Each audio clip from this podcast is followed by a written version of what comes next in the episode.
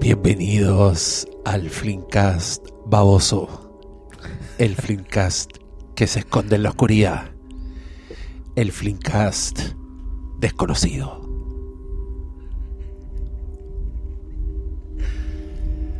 De Ridley Scott, director de Gladiator y Prometheus, llega Alien Covenant.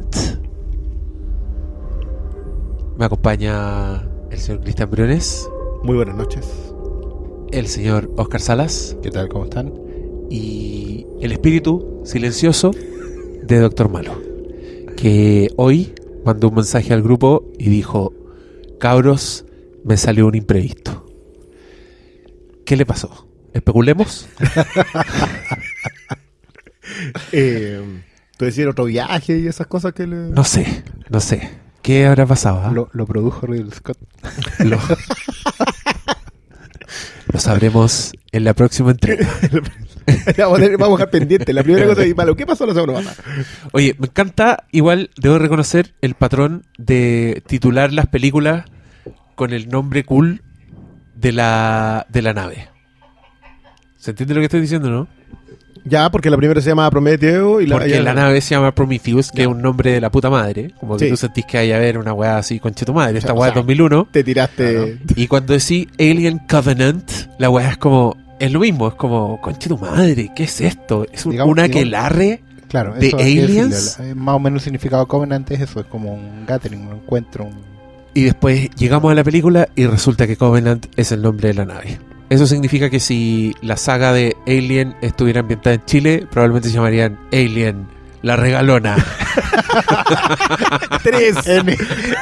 Alien Rosita María Eve. Alien, la bendición.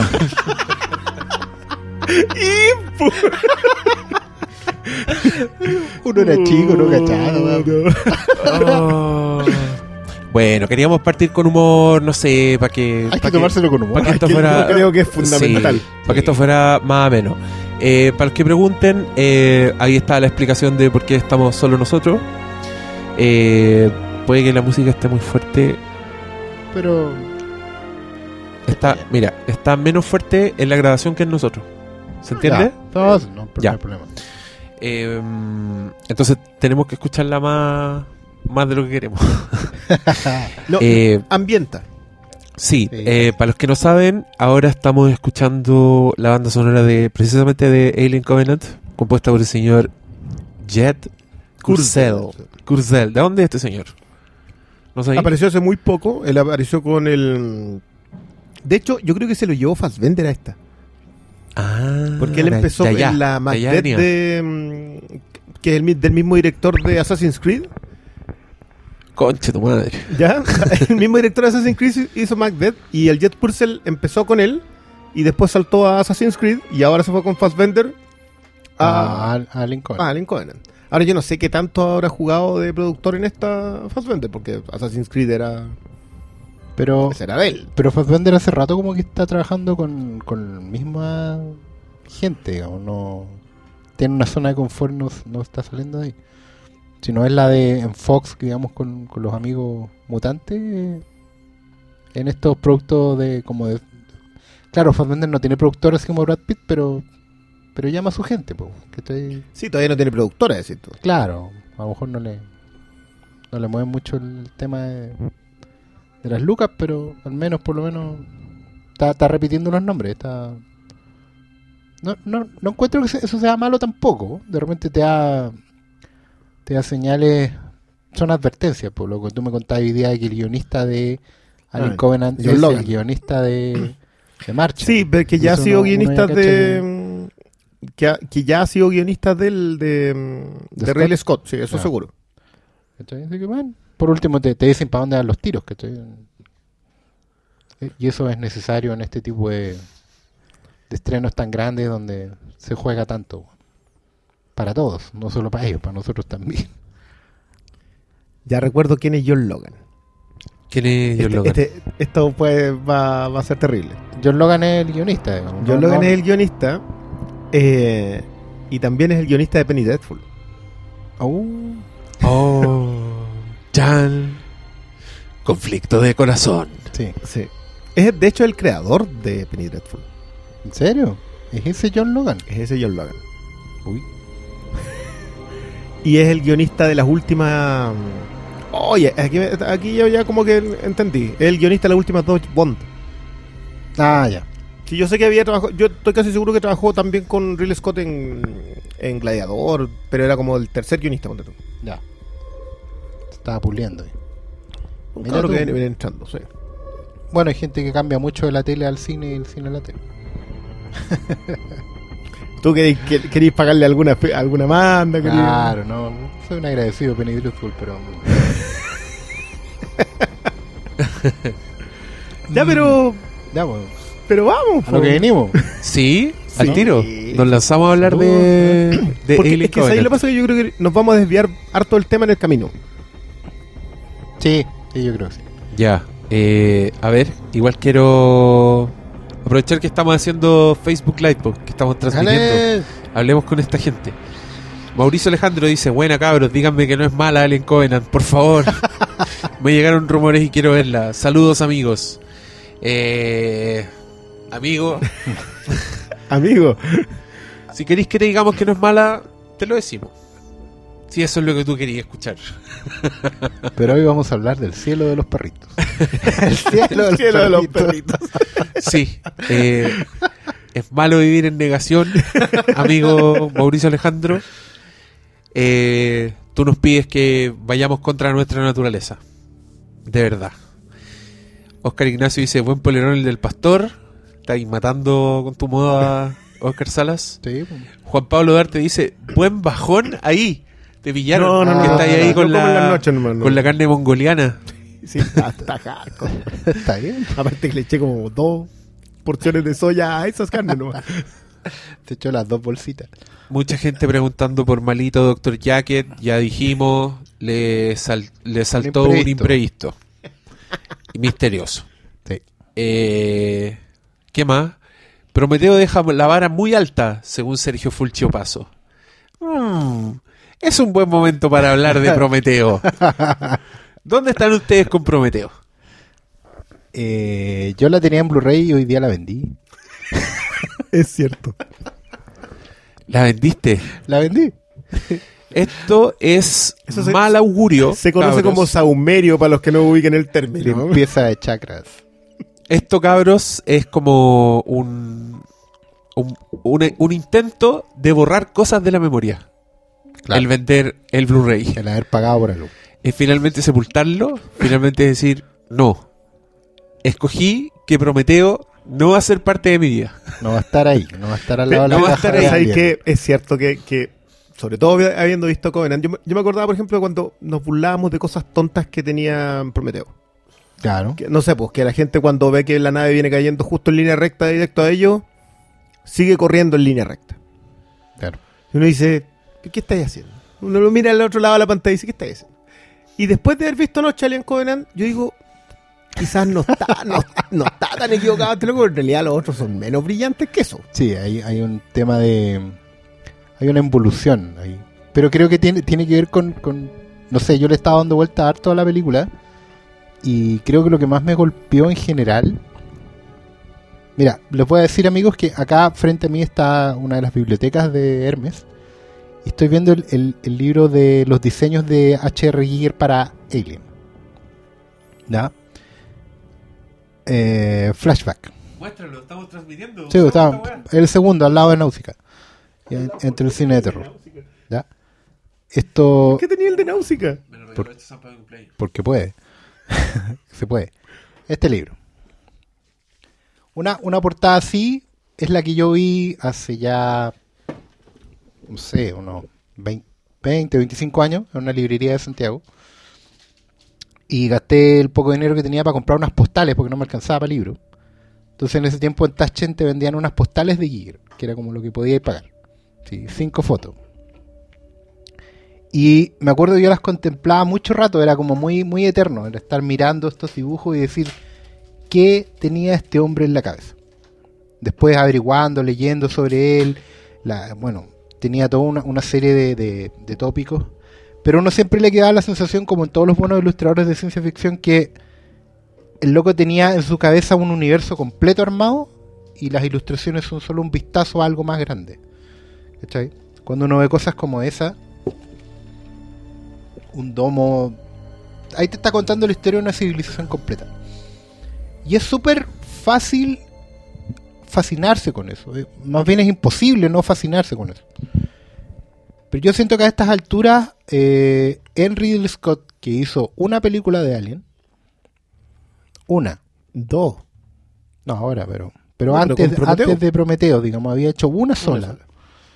Eh, siento que para él, al volver a esto, lo hace desde la fascinación por el arte, por la forma. Por ese universo que no estaba para contarse en la película y que en realidad nunca se creó para ser contado. Cuando uno diseña, eh, cuando hace eh, producción, arte en general, backstory de los personajes, se llama justamente backstory porque no es una historia que tú vayas a contar. No, está en el primer plano, sino que tú lo haces para darle sustancia a los personajes, para darle coherencia al universo interno. Pero no es necesariamente una historia que tengas que contar. Y la tentación de meterse a, tras bambalina, a, tras escena, a contar esas historias, suele terminar en, una estirada de chicle que no, no siempre tiene buenos resultados, porque no todas las historias están hechas para ser contadas en pantalla. ¿Cachai? Es como que. Es como, como cuando los fans de Tolkien dicen, oye, hagan la película del Silmarillion, hagan la película del Silmarillion. No hay que olvidarse que el Silmarillion es un conjunto de historias que Tolkien escribió para darle contexto a la Tierra Media. Para saber dónde estaba parado él cuando escribía las historias. Pero las historias mismas es la, es la épica del anillo y la épica del hobbit. No hay más. El resto es son constructos que no están para saltar al primer plano. Y cuando caemos en la tentación de sacar esas cosas al primer plano, es cuando terminamos torciendo todo el mundo. Y lo que era, y lo que siempre fue Alien, ya desde Prometeo se insinuaba como otra cosa. Y ahora en Covenant ya, ya derechamente está lanzado Ridley Scott esa. A Ridley Scott lo que menos le importa son los humanos, desde mi punto de vista. Lo que menos le importa incluso son los aliens. Los aliens son un- los xenomorfos, son un puente para son yo, yo escribí por ahí, hoy en día siento que lo- lo- los xenomorfos son un rifle de asalto. Ya no son esa fuerza de la naturaleza que fueron en todas las otras películas. Quizás no tanto la 4, pero no son esa, esa prueba extrema que teníais como humanidad de sobrevivir. Ahora se convirtieron en una herramienta de otra cosa, de una visión de mundo que tiene que ver con, con esta, esta cosa media New Age del origen de la humanidad y, qué pasa con cuando tras, transgrede ciertos límites naturales entre dioses y humanos, ¿cachai? Y está todo embolado arriba en estos, en enfocarse en estos rostros gigantes como eje de la narración, cuando siempre fueron eso, fueron decorados de fondo. Fascinante, pero decorado de fondo. Y encuentro que esa, esa inversión del mundo que ha hecho Scott, que ha confirmado en Covenant, es lo que lo tiene perdido, extraviado, completamente fuera de, de lo que fue alguna vez Alien. Y por eso me siento así como decepcionado, enrabiado después de haber visto esto. No sé qué les parece a ustedes, si tienen cuál, cuáles creen que ustedes que puede hacer. Porque claramente no me gustó Alien Covenant. Yo creo que está claro. No. Y, y yo le pregunté por Prometeo. es que también siento que a esta altura Covenant confirma lo que lo que enunciaba en Prometeo. En Prometeo todavía había una, una suerte como de de promesa de que la historia de los ingenieros, esto, o arquitectos, ya no me acuerdo qué era. Ingenieros eran, ¿no? Ingenieros. Ingeniero, seguía siendo una cosa de, de, de fondo, ¿cachai? Que daba pie a una historia larga, a una épica distinta. ¿Cachai? Igual yo siento que eso sí, sí está, porque en realidad los tipos han tenido participación secundaria de... Es Claro, poco pero, decirlo. pero el personaje del, del, del androide, digamos, eh, ahora ya se confirma como una extensión de eso. Una suerte de... Bueno, ahí lo podemos ir hablando ya en la parte sin spoilers. O sea, con spoilers, pero... No sé, bueno, estoy... Yo con Prometeo tengo. eh, a mí a mí sí me molesta todo el tema del- de, esto de que. No, nosotros. no, eso andar creyendo en Dios, están de gente ignorante. Nosotros creemos en extraterrestres. O sea, no, no nos creó un Dios que hizo todo en siete días. No, vino, vino un ingeniero y se mató. No. Que nos creó aliens. Que ya. era igual de tonto en, eh, cuando los depredadores creaban la Atlántida. En Alien vs Depredador. Y, y finalmente la destruían y era todo... el- cuando, cuando hacían explotar la bomba del... que- quiero olvidar eh, Alien Depredador, pero salió. No se ¿Cómo, puede. cómo te acordáis tanto? Ah, Eso para mí no. ya es un misterio. Pero, pero para mí eso, imagínate lo que me molestaba en esa, que ya es Alien vs Depredador de tener todas las... Yo no vi la 2, yo la 2 simplemente me la salté. Pero tiene... ¿Qué es lo que más me molesta a mí de Alien vs Depredador? Es que se mete con la mitología. Acá quiero como, como hacer un- una pequeña pausa. Yo, yo creo que la mitología de Alien está, creo que lo hablamos en el, en el especial de Aliens que hicimos, no la cimenta la primera Alien. La primera Alien es una gran película, pero no arma todo. Eh, No, lo, hecho, lo que termina es- siendo. Es un vistazo a una cuestión Y es súper puntual. y, y súper claro, entre comillas, accesoria, porque básicamente es un enfrentamiento entre dos razas que chocan en un momento particular Y- punto. claro. No tiene trascendencia más allá de ser una, una anécdota en la historia. Pero, No- pero sí tiene, no sé si, no creo que sea accidentalmente. Qu- Quizás con el tiempo he llegado a pensarlo eso así, pero, pero sí tiene la fundación de este personaje femenino que es clave en todas las aliens. O sea, sin ella, sin Ellen Ripley, el, ah, yo creo que sí puede funcionar Alien sin Ripley, pero no sin la fortaleza de su personaje. De, de alguna manera la Cho en, en Prometeo sí apuntaba a eso. tenía algo de Final Gear, como lo definió Diego en ese, en ese Eh, programa. exacto, o sea, y, y, al, y al revés, la de Aliens, que no es una final, ya es, por- porque Aliens también es una, es una película de acción de su época, Sí, claro. que funciona extraordinariamente bien porque es de las fundamentales de ese tiempo. Entonces, eh, es tan primera vez todo que, y aparte que, que está extraordinariamente bien contada, Cameron un narrador muy, muy por encima de la media, entonces todo queda muy bien armado. Y claro, te saltáis a la 3 en donde ya el enfoque es completamente distinto. Pero todavía aporta al mito porque se adentra en ella, porque, porque va al drama humano, etcétera. Es otra visión. Pero la segunda y la tercera, la cuarta yo encuentro que, que Whedon pierde mucho el- el- el- la, la idea en, en distintas cosas, que ella es un clon, esa es la 4, la 4 la guioniza Whedon. La escribió Whedon ya. Eh, y la dirige Junet, que yo encuentro que igual es bastante eficiente dentro de todo su, en, su, En la en forma. los personajes marginales del, Sí. de alrededor, pero no es, no es- Alien Resurrection no es una película a considerar, digamos. Mm. Pero ambas, Aliens y Alien 3, son vistazos a la mitología apuntando a aportar, no a explicar. Claro. Llega Ridley Scott con Prometeo. Yo, yo de verdad, a mí la actitud de la pelota es mía. A mí no hay cómo. O sea, yo cuando empezaron con que Prometeo iba a ser una precuela de Alien, yo ya empecé con, con tirrias. Pero, pero cuando ya en un punto se dedica a explicar qué es lo que es el Alien, que sutilmente lo habían hecho muy bien eh, Cameron y Fincher, explicándote que el Alien crecía distinto según en quién incubaba. Eh, había una reina, funcionaban como colmena, su única intención era conquistarlo todo. Todo era insinuado, nada era explicado acá. Es fundamentar el mito, sin respeto por el mito. Y ahí es donde yo con Prometeo ya tengo muchos problemas. Ni, ni hablar, lo vamos a hablar con Covenant, pero. Porque siento que todo lo que es Alien, tremendo personaje femenino, en la idea de la humanidad viéndose acorralada mm, por sí misma primero y por una fuerza de- absolutamente desconocida, eh, imposible después. Y alguien me comentaba hoy día que en las Halloween hay una de las Halloween en el que los tipos todos toman las decisiones correctas. O sea, no se quedan dentro de la casa, sino que arrancan. No, no, no sé qué Halloween es, pero sé que hay una en que en vez de ya salir solos cada uno arrancando, eh, Separarse. Claro, yo sé se que, juntan- yo sé que la- las secuelas de Scream son así. ya, Porque el one se pone como meta a hacer una película donde donde no se haga lo no- que sea. hace todo lo que tiene que hacer bien y va de todo. Y si lo- de- cuando lo pensáis desde ese punto de vista y veis Scream, la weá es muy respetable. Sí, sí, no, no, la, los idea de esto va a pasar, son- sí, son, son filetes.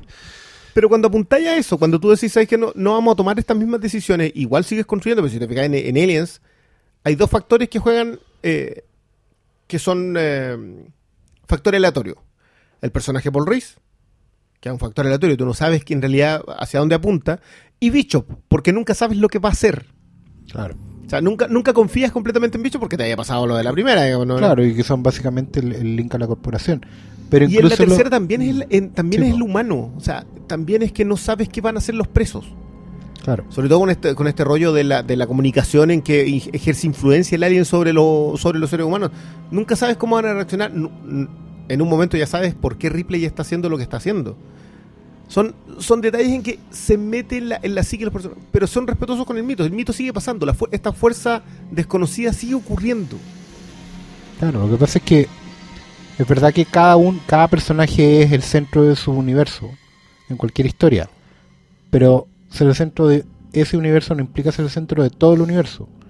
O sea, no hay nada más eh, penoso en la construcción de una historia cuando te revelan que el personaje que era random y anónimo, que era el héroe construido de la nada, el soldado desconocido, al final es el príncipe. ¿Cachai? Era el elegido desde un principio. Esa, esa estructura forzada, cuando no está construida desde el inicio, así. eh, el- por ejemplo, la gran gracia de la primera Alien es que la Nostromo es una nave cualquiera. ¿Cachai? Eh, Eso siempre es lo más fascinante. una- eh, no es una nave que lleva a la princesa de la reina del universo, ¿cachai? Ni a los herederos, ni los planos de la estrella de la muerte, no. Es una nave random que tiene una misión muy secundaria, ¿cachai? Donde no hay héroes, donde no, no está ahí, no lleváis a Hércules, ni a Sansón, ni a nadie, ni a encima que vaya a encontrarse con el vellocino de oro, ¿cachai? Ellos no van en busca de la aventura, no van a encontrar la mitología. Y básicamente ellos se encuentran con una fuerza de la naturaleza que los, los, obliga a, a exigirse al máximo. Y después de eso ellos no cambian nada del universo, no descubren nada nuevo, ¿cachai? Porque la raza de los aliens, los xenomorfos nunca están presentados en las, en las primeras películas como una... A ver, podrían ser una plaga de arañas, podrían ser eh, una manada de leones, ¿cachai? O una colmena, que es lo que son al fin y al cabo. Que básicamente están buscando sobrevivir también. Si uno se pone en el punto de vista de, de los aliens, al fin y al cabo, ellos también eh, necesitan expandirse, necesitan sobrevivir, ¿cachai? Eh, es la, es la, la manera en que ellos existen.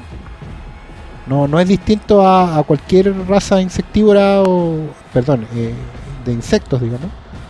Eh, ni cualquier, ni cualquier eh, criatura que necesite expandirse nomás. así. Pero, que pero por no, era, existir, no era esa la gracia. O sea, yo siempre Esa es la que- gracia, Claro, ¿no? la mayor gracia era que tú no sabías. Claro, no, porque no, no, era, no era el tema, no, era- no era explicar el universo a través de esa historia. ¿cachai? Es básicamente un enfrentamiento pequeño. O sea, en la Oye, uno tú- es que yo, yo quiero yo quiero entrar. Quiero meter la cuchara. Porque yo creo que tú das ahí en el clavo. O sea, para mí Alien, que la vi hace poco en el cine, más encima, en Alien Day, Oye, el Alien era La el fui a director ver. Scott. Era el Director's Cut, ¿cierto? el Director's Cut. Ua. Fui a ver esta weá y me doy cuenta durante la película, como muy fascinado, de que Alien es la película de criatura, de monstruo definitiva, para mí. Eh, siento que Alien lo que hace es llevarte a un estado alienígena. La weá, de alguna, de alguna forma, te, te desorienta porque te muestra una realidad cuática. Este, cuando, cuando los buenos recién entran a la nave y lo que encuentran es un piloto fosilizado que es gigante. Tú cachai que estáis como en otro universo y empezáis como a, como a meterte en un mundo y la weá en su narración es tan hipnótica que, que tú al, al alien lo vais descubriendo con cada escena que pasa. ¿Cachai? Claro. Porque ahora en la cultura popular está súper claro el ciclo del alien, cómo sale, qué es lo que pasa, qué es lo que hace. Pero si tú veis Alien con ojos frescos, así como me pasó a mí que me senté a en el cine, y eso que es segunda vez que la veo en el cine, porque la vi, antes la había visto en Buenos Aires, la dieron en un museo, la estaban dando un día, Vale. una vez que yo estaba en Buenos Aires. Y la weá fue tan mágica como ahora, porque más encima era una copia en 35 milímetros que estaba pal pico. Entonces la weá estaba llena de rayas y estaba viendo esta weá Y esa era del original. era, era del original. Claro. Que con unos subtítulos que ya eran invisibles. Era una weá que se habían Como las alas del deseo en el Normandí. Estaban negros. Estaban negros los subtítulos. ¿Cachai? Cuando se empiezan a poner negros los subtítulos. Y. Pero me di cuenta de, de lo pornográfica que es la weá en su, en su revelación de detalles, ¿cachai? Primero aparecen unos huevos. Esos huevos después sale una weá que se te pega a la cara. Al cual lo dan por muerto. La weá, la ejecución de la weá es brillante. Ese facehugger culiado apretándose al cuello de Que John hecho, Hurt es una Se weá que. afirma y asfixia al mismo tiempo. De la weá de subyugar que completamente. es una weá que es orgánica, que es una weá que está viva delante de tus ojos. Y después empiezan a pasar weas raras que a mí, yo con el, con el tiempo siento que es lo que más valoro de, de Alien, estas weas que, que te dejan para la cagada. No sé si ustedes se, se han dado cuenta que en una escena en que Harry, Harry Dean Stanton, el viejo, Sí, sí. el weón de Yoki anda buscando al gato y cuando el weón se, se pone debajo de esta weá y le caen gotas, Sí. cuando el weón mira para arriba, se ve al alien colgando, pero hacia arriba. Claro. ¿Se han dado cuenta, no? Sí, Sí, de revés. hecho- plano en de que el hecho, mí está al revés y pasaba- el weón está flotando. A mí me pasaba que yo creía, porque la primera vez que la vi en, en una tele chica, digamos, yo pensaba que eran mangueras. Que había una fuga de agua. Que esa es la gracia, pues, porque, porque yo no solamente en la cara de monstruo, Stanton porque es lo la- que está pasando. en VHS no veías esas cosas. Veías unas weas colgando, oh, se rompió la cañería. Sí. ¿Qué onda? El monstruo debe haber pasado por ahí. Es que ese, y ese ¿Cachai? además, ese es uno de los momentos en que Ridley Scott más usa el widescreen, Sí. porque el, en un extremo de la pantalla están como, está como la cola y, la, y los tentáculos culiados que tiene atrás en la espalda del mono. Pero en pantalla cuadrada esa weá deben haber quedado fuera, entonces Claro, debe haber sido no como más, nada. más desorientador. Como que Sí. de repente uno veía unas películas en la pantalla cuadrada y había partes que no la Pero, entendía claro. nomás porque te faltaba Pero la mitad de la demuestra pantalla. el oficio, que al final todo estaba para irse integrando con el ambiente. No, la, la, la weá es fascinante. A mí, ese momento en que. Y que eh, después en otra escena el weón como que viola a la Verónica Cartwright, como que le mete la cola Sí. por entre medio de las piernas. Y otro momento nada momento. citado. Y el momento final en que el weón. Que para mí es una de las escenas más brillantes de la película, cuando la Ripley ya se empelotó. Sí, Y el weón les tira la mano y tú te das cuenta que ha estado todo el rato y estaba como camuflado con la maquinaria de la nave. Y tú no cacháis si el weón está durmiendo, porque el weón está haciendo ruido y se está moviendo, pero no cacháis si ve a Ripley y no tenéis cómo saber, ¿cachai? Porque el Ridley Scott, que estaba dirigiendo esta en el año 78, vio un diseño el mono que tenía ojos y el weón dijo, no, que no tenga ojos. ¿Han visto esas fotos? Hay Sí. unas fotos del alien que tiene como unos huecos de... El weón dijo, porque si tiene ojos nunca nadie va a saber lo que está pensando, ¿cachai? Cuando tú veis esa construcción de mundo que es Alien, que, que es perfecta, que yo voy a insistir para siempre, Ridley Scott es tu sal de la cárcel, tu out of jail card forever, porque Sí, la weá es una obra maestra y es perfecta. Y después vino James Cameron y, y el weón, pese a que hizo una película de acción con esta weá maestra, el weón sí mantuvo el espíritu de James Cameron. O sea, de, De de Ridley Scott, de descubrir a la criatura. El weón inventó, expandió la weá con una reina, como que te, te tiene esa capacidad de asombro. Tú todavía estás entendiendo cómo funciona el alien, todavía estás- tiene unos planos que son hermosos, en que los, los aliens, estoy seguro que se acuerdan, como que sacan más de cuatro patas. Sí. Cuando los buenos van bajando por las chimeneas y hacen unos movimientos súper extraños que duran como un segundo, ahí yo encuentro, yo digo, este weón está en el mismo mindset. Este weón entiende que lo, del, lo, lo, lo, lo fascinante del alien es eso, es su característica de alien. Y ahora, queridos auditores, Ojo les que- voy a que- pedir que- que piensen en todo este Fin- chorizo que yo he Fincher- dicho. Fincher hace lo mismo Y Fincher hace lo mismo. cuando, cuando le cambia la, la, la formación al alien, la anatomía al alien en función de dónde sale. Con lo cual te queda claro que el alien en realidad es un es una plaga. Porque es que, dale, pero que termine Diego la... No, es que tenéis razón, porque yo, después de ver Covenant y de tenerla en conjunto con, con Prometeo, me subió un respeto por Alien, por la primera Alien, por la segunda, Total. por la tercera y por la cuarta. Como que incluso Resurrection, con todos los excesos que queráis, con todo el pastiche, el weón te está hablando de aliens clonados. Te está mostrando una Sí. nueva variedad de alien. El weón todavía te está diciendo, weón, todavía hay cosas que descubrir de, esto, Pero de, de estos siendo- organismos. siguen Como que está, está esa capacidad de asombro. Sí. Eh, y esperemos un poco. Y llegamos al, al, al bicho culiado de Alien Covenant, que básicamente es un efecto especial, es un monstruo que imparable, insaciable, agresivo desde el primer momento. Yo no podía creer que el mismo weón Ridley Scott que dirigió la escena del, del, del primer de la primera salida de, de un chest burster del, del bicho cuando sale de John Hurt el bicho lo que hace es mirar y esconderse automáticamente. Y no lo veis salir más. Y ese comportamiento es tan, es tan de animal, es como tan real, comparado con los recién nacidos de Alien Covenant o con el recién nacido de, de Prometeo, donde tú ya decís, ya, este weón lo que quiere es hacer una película de David. Este weón quiere hacer una película con los androides, quiere hacer Blade Runner de nuevo, quiere pasarse rollos con el creador, quiere recrear la escena de Roy Batty Sí. hundiéndole el ojo al weón en Blade Runner, la quiere recrear ad eternum. Y no tiene para qué meter los aliens, y ahí la caga, y se me desarma entero, y lo odio, y me carga porque lo encuentro, eh, encuentro que es frustrante, encuentro que Prometeo tiene weas muy buenas. Eh, ideas de ciencia ficción, ejecución. Eh, de Covenant a mí me gustó en la primera parte, como estaba muy metido, como encontré que funcionaba, que me metieran en el rollo con, con el espacio, aunque era, aunque era repetida la weá del, del piloto obrero, del weón que es como un, un- del weón de la clase trabajadora, que, Sí. que reclama por el sueldo y por la weá. Pero no- hecho pero muy no burdamente, hecho muy burdamente con, con el personaje de, de, De Danny. McBride, de Tennessee. Eh, pero no sé, weón, como que, como que estaba, estaba en la película, le estaba haciendo barra todavía. Hasta que se empezó a caer por todas partes. Hasta que empiezan Así, a tomar se decisiones. empezó a desarmar y- como un No, castillo pero de arena. Es que las decisiones empiezan como muy, muy, muy antes. Pero ¿sabéis Claro. qué? Tomémonos el trabajo de tomar cinco puntos que nosotros consideremos fundamentales en las que aliens. definan a Alien. ¿Qué definan a ¿Qué es Alien? Pues tú, ya, tenemos el personaje femenino protagonista hardcore y, y firme y a pesar de errores que pueda cometer, o sea, potente, Es que, no es, que la- es- es que siempre fue igual. La mujer, independiente que sea Ripley, se entiende que la mujer era la sobreviviente definitiva. Sí. Siempre iba a llegar más allá. Por, por definición. y por distintos arti- por distintas artimañas, y Newt también Claro. es eso. Totalmente. Por eso te digo, o sea, en, en- en la lógica de Alien, ese, eso sería lo primero. La, la mujer es una la sobreviviente definitiva. Ya sea porque soporte más el dolor, porque la subestiman los demás, porque es capaz de sacarse, comerse aspectos que los hombres no, ¿cachai?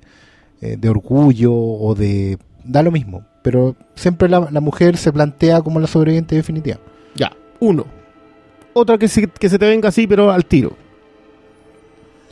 Para mí son los aliens como una fuerza de la naturaleza. Como, como una plaga. O sea, como una un- plaga, una colmena, un, un, un animal. Como bien- muy bien dice Diego, esto de correr y ocultarse. Piensan que en las tres, las tres definiciones que fuiste dando de Alien, estaba ahí hablando de meterse en un nido de serpientes. Las serpientes cambian de piel, mudan, se adaptan al Sí, pues, entorno, la idea del nunca estaba- salen a la luz. ¿Cachai? Porque ellos son básicamente depredadores, pero sobrevivientes depredadores. Para ¿cachai? mí, pa' mí también es, es lo desconocido. Es- yo creo que eh, hay algo que no hay que desconocer, que yo creo que en el camino se, se pastichó un poco, pero la idea de que Alien es lo desconocido, es un demonio. Es un, en el espacio nadie puede escuchar tus gritos. Es, claro. Sí, es el monstruo definitivo. Hay, hay una, Y- había una fase de... mm, Scorsese mencionaba siempre un tema de lo de Robert Weiss, de esta idea de que tú no muestras lo que está en la oscuridad, Sí, porque claro, lo que aterra es la oscuridad, Claro. y que es algo que en Alien funciona, es, o sea, en Alien es, es fundamento de eso, porque tú al Alien lo ves muy, muy poco, y ya llega un momento, la, la escena que tú mencionas en donde tú no sabes cómo se está moviendo el Alien, porque no ve, y tú no sabes si está viendo arriba, no tienes idea, eso es ese fundamento de Robert Weiss puro. Porque no, lo, no lo ves. Lo, de lo hecho, mismo está, que la, está en la misma definición de cómo se cómo evoluciona el monstruo. Que es una cuestión muy sabia en Alien 1 que la portada sea el huevo. ¿Cachai? Ah. Porque tú no sabes lo que hay adentro. Y en los cuatro estados del Alien tienen que ir bien con eso. Tú, en, cualquier, tú primero crees que el facehugger es el, es el enemigo. No tenés idea. Después sale el alien chico. ¿Tú crees que es el enemigo? No tenés idea. Y siempre ha sido la construcción de esa manera. Claro, en Aliens, Y, va desapareciendo. en Mientras- Aliens mientras también, tú ya más- sabías que era este monstruo grande y te sale con la reina. po. No tenés idea. Bueno, en la y 3, Alien 3 es- en la es- 3 de una manera u otra te está diciendo que ahora el alien tiene eh, conciencia del entorno. ¿Cachai? Sí, pero, pero en Alien- eh, eh, eso es por un lado y el otro lado es que ella tiene el huevo. Ella, tiene, ella está infectada con Claro. una reina. Entonces, es, es un salto más a lo Es desconocido. un salto más Otra vez, a lo no tenéis descono- idea, ahora el enemigo y, loco, y, ¿cachai? y- y no solo a lo desconocido, sino que a lo horripilante. A lo- claro, A lo o sea, no, abiertamente no, horripilante. Tú sabes o sea, que el siguiente paso es horrorífico. para mí, sí, para mí la saga de Alien es una de las mejores sagas de horror que podéis pensar. Y yo quiero citar esto, es un trivia así, de hecho, sacado literalmente del, del trivia de Internet Movie Database. Pero había un final alternativo o preliminar de una weá en que Ridley Scott quería terminar esta película así.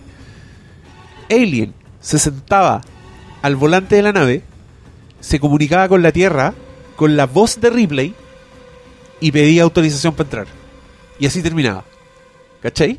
Y tú decís, ya, ese, esta weón se fue en la pasta. O sea, es como poner weón, pero yo creo que el, el- que el weón haya pensado siquiera esa weá me, me dice que es un weón que él mismo no sabía los límites de su propia creación, es que, es ¿cachai? que es el punto. Yo, Y esa weá es hermosa y yo creo que Prometeo y Alien Covenant hacen todo lo contrario. Le ponen límites a su creación. Totalmente. ¿Cachai? Porque Te la el alien y te dicen esto es lo que es esta criatura. Ahora, ¿cachai? yo, yo quiero contar un, para mí un elemento fundamental eh, es la ambición de la compañía.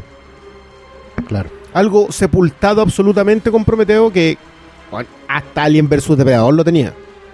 Que es la idea de que la compañía dé un arma, porque esto es un arma, ellos lo piensan como Claro. un arma. En la primera, en la segunda, en la tercera, en la, La cuarta. cuarta. Eso es una base. La compañía quiere un arma. Y acá, en Prometeo, la compañía es el creador. Loco, si ya hiciste arma. Blade Runner, Claro. vaya a ser el productor ejecutivo de la nueva. Qu- Quédate con eso, ya. Pero- una, una- bueno, yo yo planteaba que todos somos prisioneros de nuestras obsesiones. Eh, mayor o menor medida, pero a esta altura, digamos, todo en Ridley Scott está, está filtrado por esa obsesión. De que los hombres son eh, los culpables de su destino. ¿Cachai? De que estamos condenados por, por ser lo que somos.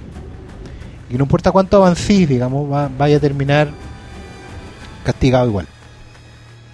Que era una idea que subyacía en Blade Runner en esta, en esta cosa media. Pero que en Blade Runner todavía era una pregunta, era una duda.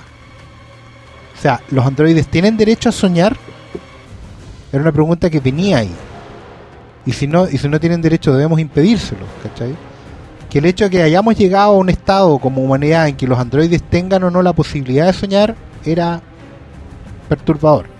¿Cachai? Pe- Pero eso no es pero entender, claro, pero por supuesto que no, pero él lo va convirtiendo en una suerte de péndulo. Péndulo sobre nuestras cabezas, cual espada de Damocles, cual pozo de péndulo de Poe, ¿cachai?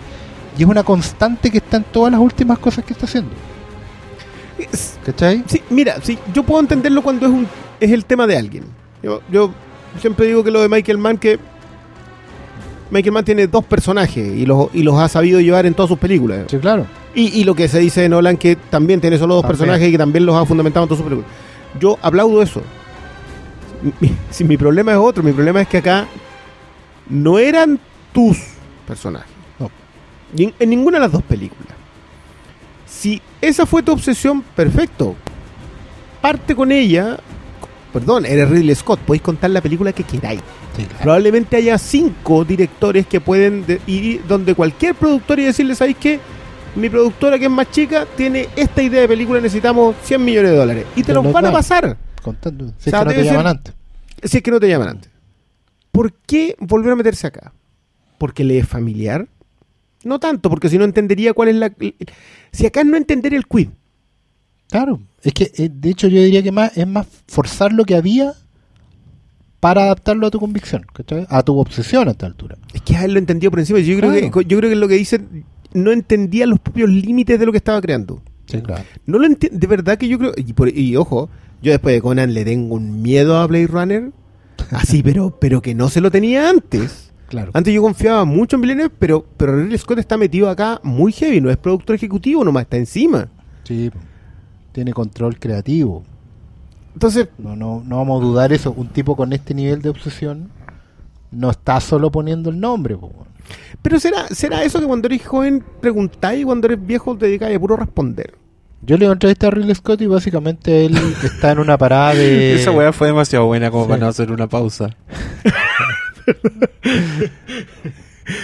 es buena. Cuando joven, así, así las preguntas y cuando viejo te dedicas a responder. Eh, a nivel artista, porque en realidad cuando es joven uno tiene todas las respuestas y los viejos tienen las preguntas, pero cuando no es a nivel artista.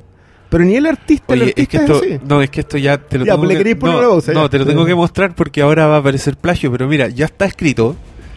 Mira, mi crítica ¿Ah? tiene un diálogo entre el Ridley Scott de viejo y el Ridley Scott joven, porque uno de los dos viaja en el tiempo. Quería dejar registro de eso. Y hablamos de eso, sí, porque los weones escuchan el podcast y después leen la crítica. Ah, se basó en la weá que dijo ese Ah, weón. No, loco, ya lo tenía escrito. Porque la cagó. Para mí, lo, lo que más me impresiona es que yo creo que me hizo pésimo haber visto Alien antes de ver esta película. Porque tenía demasiado fresco lo brillante que era el weón. Te puso Como el espejo completamente delante. Pal pico. Y, y después cuando vi esta weá, yo de verdad sentía que no sabía lo que estaba haciendo. Como... ¿Cuándo? ¿En qué punto exacto? No, ¿cuándo crees tú que no sabía lo que estaba haciendo? ¿En, la, ¿En Alien o en Covenant? En Covenant. Porque yo siento que es en Alien. No, no. Yo- yo- yo es sé- demasiado. ¿sabes No. Es que yo creo que Alien es demasiado perfecta. oficio- sí, pero es, Es demasiado porque- perfecta para no un- ser deliberada. Es que yo no siento que sea tan del. Yo, de hecho, hay dos detalles en el Director's Cut. El destino de Dallas, por ejemplo. Ya. A mí, a mí el destino de Dallas me dice, tú no sabes que estabas construyendo un personaje femenino de ese calibre. No lo sabes, Pero, porque tienes que dárselo a él. pero tú cachai que esa escena es del Ridley Scott viejo. Es el weón que decidió volver e incluir una escena. Sí. El weón joven Ya, sacó esa escena y dijo, Pero- esta weá no. Pero esta es que no va yo, en mi le, yo le doy peso a los productores. Lo que pasa es que yo tengo, el- para mí el ejemplo del Runner Director's Cut y, y la y el ninguneo que hacen Scott y Ford del, del ah, diálogo en off, del audio en off, porque no, no- no es Sí. un diálogo, del audio en off, es, me dice que hay algo que no, no, no estás entendiendo un fondo, un, mito que está fundado a posteriori. Por eso yo creo que lo entiende tan bien Cameron. Porque Cameron identifica todos estos parámetros que nosotros hemos tenido años y años y conversaciones y libros y, y audio comentarios y entrevistas, todo para decir, ¿sabéis que estos son los puntos fundamentales de las Alien? Y que las han seguido todos. Que todos saben que tenéis que darle un...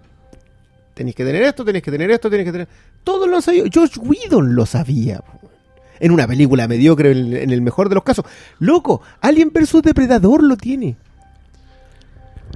Eh, yo quiero decir que a mí me gusta mucho Alien Resurrection. Está bien, yo... A ver, yo... es una película Loco. que disfruté demasiado en el cine Mira, y que yo- me, he repetido, decir- me he repetido más veces de las que le gustaría, 3. de las que le gustaría a ustedes. Estoy seguro. Yo tengo que decir que esa cosa la vi solo una vez cuando fui a ver al cine.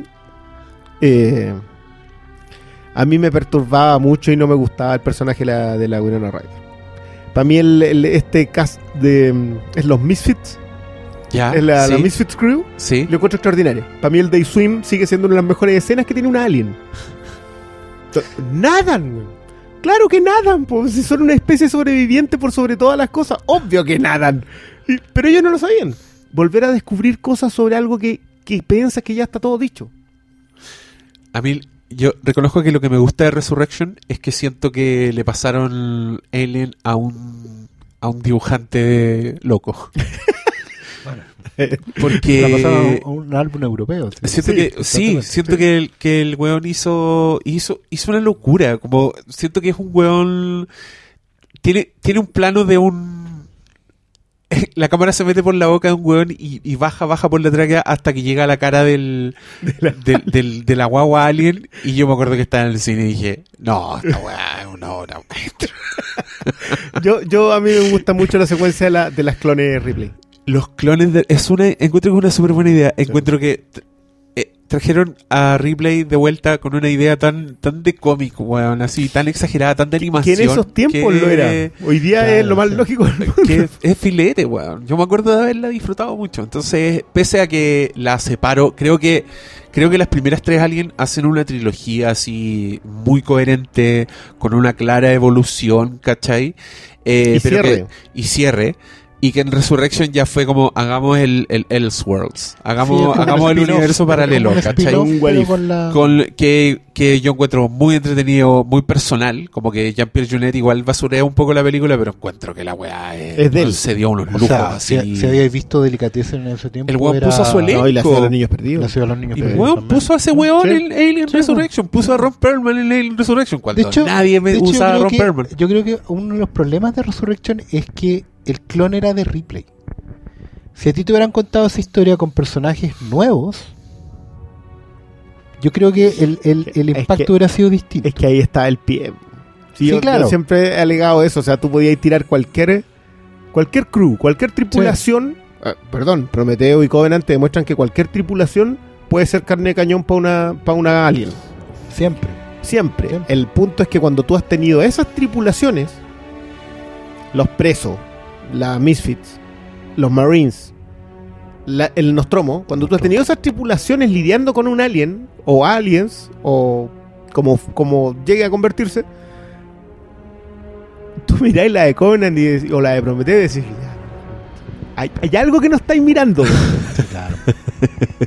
Y- y- Es que puta la weá. O sea, es que, O sea, mira, que me más cuesta, me, me cuesta mucho hablar de Alien Covenant porque siento que es como entre, entre la indiferencia y la aberración, pero pero, a ver, Absoluta, ¿Cuál, cuál indiferencia? ¿A ti te produce indiferencia? claro, como que por una parte quiero decir que meh, Ya, pero, otra, pero, otra, tú, otra weá más mediocre que vimos. pero tú entiendes que esa indiferencia te lo produce porque tú te tenís guardado en tu billetera, sacáis un- una esquelita que tenís de Allen y decís, ya, te lo perdono, Ridley. La volví a guardar y te la guardáis en el bolsillo. ¿Tú entendís que es por eso? Porque si no, no es indiferencia. No, no, porque yo eh, debo reconocer que actualmente me detesto la figura de Ridley Scott. Ah, ya. Lo estoy, estoy como muy enojado, como que cada vez que aparece alguna weá, me da rabia, weón, cuando pues, eh, Ridley Scott considerando Gladiador 2, y tú decís, weón, eh, tú- se murió, Máximo. ¿Qué, qué, va, qué estáis, ¿En qué estáis pensando? ¿Cachai? Como, ¿qué vais a hacer ahora? Como, en- bueno, en mi crítica también lamento citarme a mí mismo, pero la acabo de escribir, entonces la tengo muy fresca y, y estoy hablando de la misma película. Solo puedo tener los mismos pensamientos de la misma película, ya Obvio. no, no me condenen. Pero me, me río mucho de Ridley Scott, como que está haciendo weás como Gladiador 2, Maximus también era un replicante, eh, pues Thelma y. Luis 2, eh, en verdad eran ingenieros camuflados. Bueno, es que. Mira, yo, yo entonces, día ¿cuál- leí- toda- Mira, yo te digo al tiro que nos juntamos lo, el tercer viernes de cada mes en un grupo que somos dos personas. bueno, será muy bienvenido de gente que odiamos Odia a Ridley Scott. un grupo de ayuda. No, en realidad no es de ayuda, hoy, día, alimentamos el odio. hoy día leí una cuña de Scott. Eh, una entrevista random. Le preguntaban en el fondo si si le preocupaba no haber sido reconocido como artista, no haberse ganado un Oscar. eh. Tiene el globo de oro por Mansion. Sí, pero y, y él salía, bueno, él contestaba muy muy en, muy en su estilo hoy, hoy en día, que como que siempre está enojado, ¿cachai? O, o No es su estilo hoy en día, él siempre tuvo ese- Sí, pero por- eso te digo. No, pero yo siento que, que de un tiempo a esta parte es como más, porque también te puede echar la camioneta encima. O sea, Ridley Scott es un tipo que te puede decir, como dice en esta cuña, es como, ¿saben qué? Eh, yo he hecho películas monumentales. Y sorry que lo diga, pero es verdad. Y cuatro al hilo, es cuatro o cinco al hilo, Blade Runner, Alien, Legend, Thelma Luis, ¿cachai? Y una detrás de otra, ¿cachai? Eh, yo no, no estoy, a- yo soy un hombre de negocio. Yo no soy un artista. A mí lo que me interesa es la tequilla, que las películas anden bien, que les vaya bien, que recuperen las lucas, que ganemos todos, ¿cachai? Eh, ese es mi, es mi, mi moto, ¿cachai? Mi, mi norte, mi fuerte. Eso es lo que yo hago. Soy un hombre de negocio. Y yo siento que cuando tú haces el contrapunto de el joven con el viejo, yo creo que Scott de una forma u otra ya hay cosas que dejó muy atrás. ¿Cachai? Yo uno de esos viejos que hoy en día no se para el sillón solo para hacer ciertas cosas. ¿no? Y el resto se pueden ir a la a buena parte. ¿Cachai?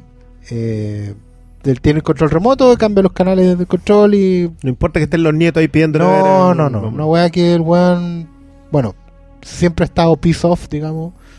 Por- probablemente hoy en día que es viejo, esté más choreado todavía. ¿Cachai? Y hay cuestiones que simplemente no le importan. Y yo creo que la cosa va más por ese lado. Cuando, cuando hablamos, vemos Covenant, digamos, eh, y todos los puntos que hacían importante a Alien, yo tengo la, la, la percepción de que él ya ve todas esas estas cosas por las que nosotros hacemos caldo de cabeza y vemos la estructura y todo lo demás, él lo ve como una, una weá que es paja. ¿Cachai? Eso sirve para. Es paja. Yo estoy acá para llenar la taquilla, para hacer las lucas, para contar la historia que me interesa hoy en día, que es, digamos, para dónde va la humanidad y, pa dónde- y de dónde viene, digamos. Y lo voy a hacer con esto y nada, pues bueno. Y me importa nada. a ver sus aliens ustedes. Claro, hoy es que Luz Croxato es menos que Elizabeth Shaw y Elizabeth Shaw es menos que Ripley. No me importa nada. sí. Eso Luz no es- Croxato. No, el loco es Luz Croxato. Igual. Pero yo, yo siento eso, que, que él los ejes los tiene puestos en otro lado. Ya, y- pero, eh, ¿sabes qué? Es como esa, esa banda rock vieja ya, que no te quiere tocar el tema clásico. No te quieren tocar el tema, no lo tocan nunca, weón. Y cuando lo tocan, lo cambian. Sí, po. Lo tocan lento, le cambian la letra, le cambian... La weá es que Yo me acuerdo de Pechi Plante en Viña que empeza, que en un momento que tiraban los acordes claro, nomás. Claro, es como un troleo permanente, pero muy fastidiado también. No sé, Y- yo, yo- a ver, yo puedo entender que. a ver, yo respeto mucho a los viejos cuando están viejos porque creo que se han ganado el derecho a mandarte Si a- llegaron a hasta ahí, sí. Da lo mismo, ¿cachai? Creo que es bueno ser cabrón cuando eres viejo si te lo has ganado. Creo que Ridley Scott se lo ha ganado. Porque yo, yo cito los ejemplos Black Hawk Down y Gladiator que son. A mí son películas que no me seducen completamente. Pero no, no podría ir y decir, no, es que se notan las pifias. ¿Qué, qué pifia? Nota No, las si no hay pifias. Entonces, no, no, no están. Es con Marchand tampoco. Las pifias no son de oficio. No.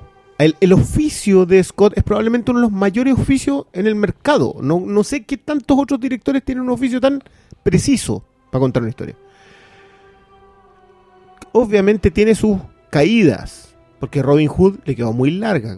Aspiró a otra cosa. Y luego cuando se pierde él, cuando trata de hacer, de aportar algo más que no sea su propio, su propio oficio, su propio estilo, se pierde.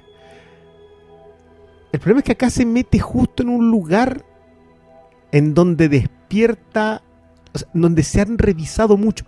Con Blade Runner es peor. Es que yo creo que a esta altura ya no le importa. Por eso mismo, Por como eso, no le importa. Ah, sí, vacas sagradas. ve- ñe, Vacas, se mean sus vacas sagradas. Esas son mías. weón. Es el punto, la pelota es mía. las weas. Entonces, weón, si mañana hace. Claro, esa va el troleo de Gladiador 2. Yo creo que por cagarse la vaca sagrada la hace, weón. Y sale con que weón tiene un hijo con no sé a dónde. Y, Y, que se era llama y igual. Weón, la hace. A él le importa nada. Si, si va, sabe que tiene la percepción de que va a llenar la sala de cine, lo va a hacer. Ahí ¿Cachai? con Lisa Gerard. Ah, no, pero no, no entremos ahí, que ahí también hay muchas peleas. Así que, Sí, yo creo que hablemos de eso. es que es un factor que. Y cuenta la historia. Cuenta la historia. Pero ya, ya hemos hablado de esto de la, de la disputa Pero de. hay gente que está viendo este. Ah, ok. Va a escuchar este podcast. Ya, el tema es básicamente si, si alguna vez tienen la oportunidad de ver los documentales de la primera Alien que están en el DVD, la versión DVD, la- está en la versión en Blu-ray. Hay un momento en que aparece Jerry Goldsmith. Jerry Goldsmith fue el músico asignado a la primera eh, Alien por los productores. Pasó lo siguiente: eh, Ridley Scott arma una maqueta. Para los que no sepan más o menos lo que es una maqueta musical, es que el director monta la escena con música de otro lado Que existe música clásica, de otras o de películas. otras películas, etcétera, la- hace el montaje y dice ya, y le dice al músico, sabes que yo quiero esto.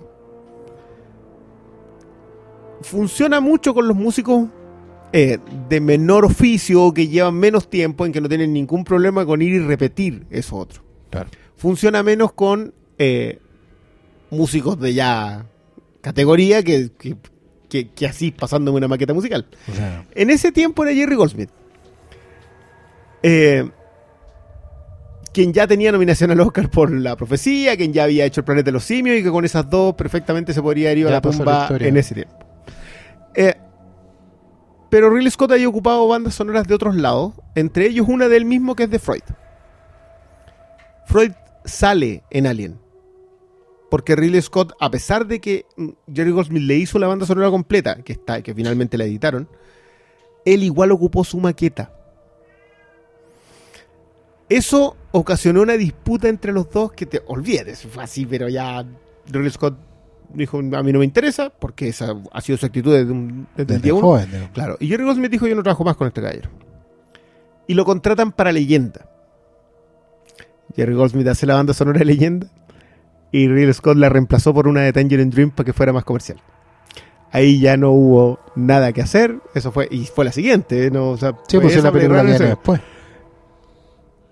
Y años los dos daban entrevistas al respecto. Jerry Goldsmith siempre estaba con los brazos cruzados diciendo, mira, sabéis que esto fue lo que pasó, esto fue lo que pasó. Yo no tengo nada que decir de este caballero, me encanta la banda sonora que yo hice de Alien, que es una gran banda sonora.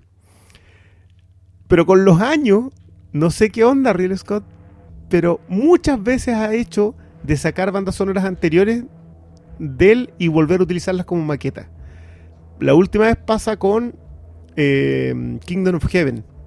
Cruzada para los que Claro, que toma un tema de 13 guerreros y lo utiliza en una escena clave. O sea, yo no sé cómo se sentiría el músico de esa, que era Harrison Williams, no tengo idea cómo se sentiría al respecto. Pero el tema es que ha seguido haciéndolo y es súper conocido Ridley Scott por tener, entre comillas, suche.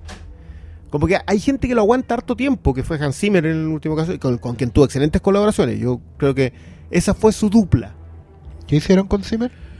Tienen. Yo, yo diría que las tres más importantes son Lluvia Negra. Que ahí igual hay harta música pop, pero es, Ujú. es bueno lo de Zimmer. Gladiador con Lisa Gerrard. Y em, Black Hawk Down, en que también hay harta gente más. Tú miras los créditos de Black Hawk Down y están todos: el Nick Lynn Smith, Harrison Williams, el eh, Héctor Pereira, hay harta gente más. Pero ya Hans Zimmer estaba metido en su tema de, de armar como una especie de corporación de música que te, que te hacía temas prefabricados. Entonces coincidieron en eso. Y por eso aguantaron harto tiempo. Hasta que. No más. No, no- no sigo con esta misma cuestión que creo. Y Mm. empiezan a aparecer Mark Streitenfield, el mismo Jet Kursel. Gente que aparece solamente para dos o tres películas y ya después, chao, sabes que yo no sigo trabajando contigo. Y siguen en la misma. En esta, en Covenant, yo encuentro que ya fue una falta de respeto. Lo bueno es que lo acreditan. Yo mm, nos quedamos a mirar los créditos, andábamos, con, andábamos con Alejandro, que también Sí, sí. Nos ¿Está quedamos los está acreditado Goldman, pero está acreditado solamente por el tema de Alien. Cacho. Y está acreditado Harry Gregson Williams Sí. y no Mark Streitenfield, que es el músico de Prometheus. Porque el tema que toca en la flautita, que es el, tema, de Prometheus, lo había hecho antes de irse peleado con Ridley Scott, Harry Gregson Williams. Cacho. Entonces, yo entiendo, el caballero tiene su, tiene su carácter, tendrá su, su forma de trabajar con los músicos Seguramente él paga y hace lo que y quiere con hace el lo que material quiere después. con el material después. Claro, pero eso no lo hagáis con, que, con quien no se puede defender en el caso de Goldsmith. pues. Claro, porque al final, un estate ahí no. al final fue como heavy empezar a ver la película y probablemente a ustedes les va a pasar que escuchen la música y van a sentir que es como ochentera, que es como que es como antigua. Alguien alguien decía en la función que estaba yo, hoy la música es como super Spielberg. Y, y yo en un momento, dije, porque además encima va volando la nave por el espacio, hoy la cosa es super Star Trek, en un- cualquier momento empezar. Eh, Goldsmith hizo Star Trek, la música, Una la de película. mejores bandas. ¿Cachai? Y es por eso, es porque básicamente el, el score que está compuesto aquí está hecho sobre el cadáver de... Está- es que no está hecho solamente sobre ese cadáver, también está hecho sobre el de Horner, porque hay un, hay un momento en que alguien... Sí. Una de las cinco, ¿ah? es una de las top five eso. Que No, de era la de Gremlins, por Goldsmith cierto. Sacáis 10 y, Sí, y todavía te, te quedan fuera. pero, pero, pero ¿sabéis qué? A mí, ya lo de, yo lo de Alien podía entenderlo. podía- ya, puedo vivir con ello porque creéis que es tuyo. Sí. Pero ya cuando empecé a meter los temas de aliens, y dije, "A- amigo, no, no, no. Y, y hay momentos que son vergonzosos. Sí. O sea, hay, hay, hay partes en que tú decís, ya, pero córtala. Hay unas marchas ripiadas así en MP3 de, de, de Cameron, pero... Sí, no. son muy la, la secuencia del Covenant mostrándolo a los Nostromo. Sí, sí, es una cuestión... ¿Podemos entrar ya? ¿Hacemos ¿Con el, spoiler? ¿Le colocamos el spoiler? ¿O tú crees que todavía podemos por encima? Yo creo que el, el- si hacemos spoiler tenemos que cortar eso. Ah, ya. ¿Qué, Porque dice, qué dice la gente que está viendo? Es que los que están Sí, escuchando se van a seguir escuchando, pero si llega alguien y se integra, no tengo cómo avisarle que estamos diciendo spoiler. Es ¿cachai? verdad. verdad. Entonces se pueden enojar con nosotros y mejor proteger a esas Sí, bueno, la personas. película se estrena mañana igual. Pero lo que sí, yo quería decirles que podemos contestar preguntas. Ya. Ya, para Pero- de los amigos que están en el... Sí, lo que yo quiero hacer es que vamos a contestar unas preguntas que nos hicieron vía mensajes de voz. ¡Eh! ¡Funcionó! Sí, a, a todos los amigos que estén escuchando ahora en el Facebook Live, pueden mandarnos archivos de audio si quieren aparecer en este podcast. Eh, la idea es que nos manden un archivo en MP3, en el formato que quieran, que no sea tan largo, para que lo podamos mostrar, y que digan cómo se llaman y de dónde son, al principio. Eso es todo. Eh, nos llegó un mensaje de una niña que nos escucha desde México. Y es un mensaje que dura 12 minutos. Entonces no lo vamos a que poder ver. aprovechar el envío. No lo, no voy a mandar un... no lo vamos a poder escuchar entero. Yo hice una edición para que sea más corto. Pero eso no lo van a poder escuchar ustedes tampoco. Así que esta es una forma de despedirnos. De decirles que se queden en sintonía. o- o gracias por, por sintonizar, en verdad. Porque no se van a quedar en sintonía. Porque lo vamos a cortar. Pe- perdona, hay alguien que dice, y sabes que me parece muy bien. Pongan un cartelito que diga spoiler encima de la mesa y le dan nomás. ¡Ay, spoilers! Ya, ¿quién? Ven a, ven a hacernos, que- ven a hacernos el cartel tú. Simón, Simón Salgado, ven a hacernos el cartel. Hay uno Dale, que tú dices que está, gracias esperamos. por la compañía, estoy haciendo inventario nocturno. Puta, weón.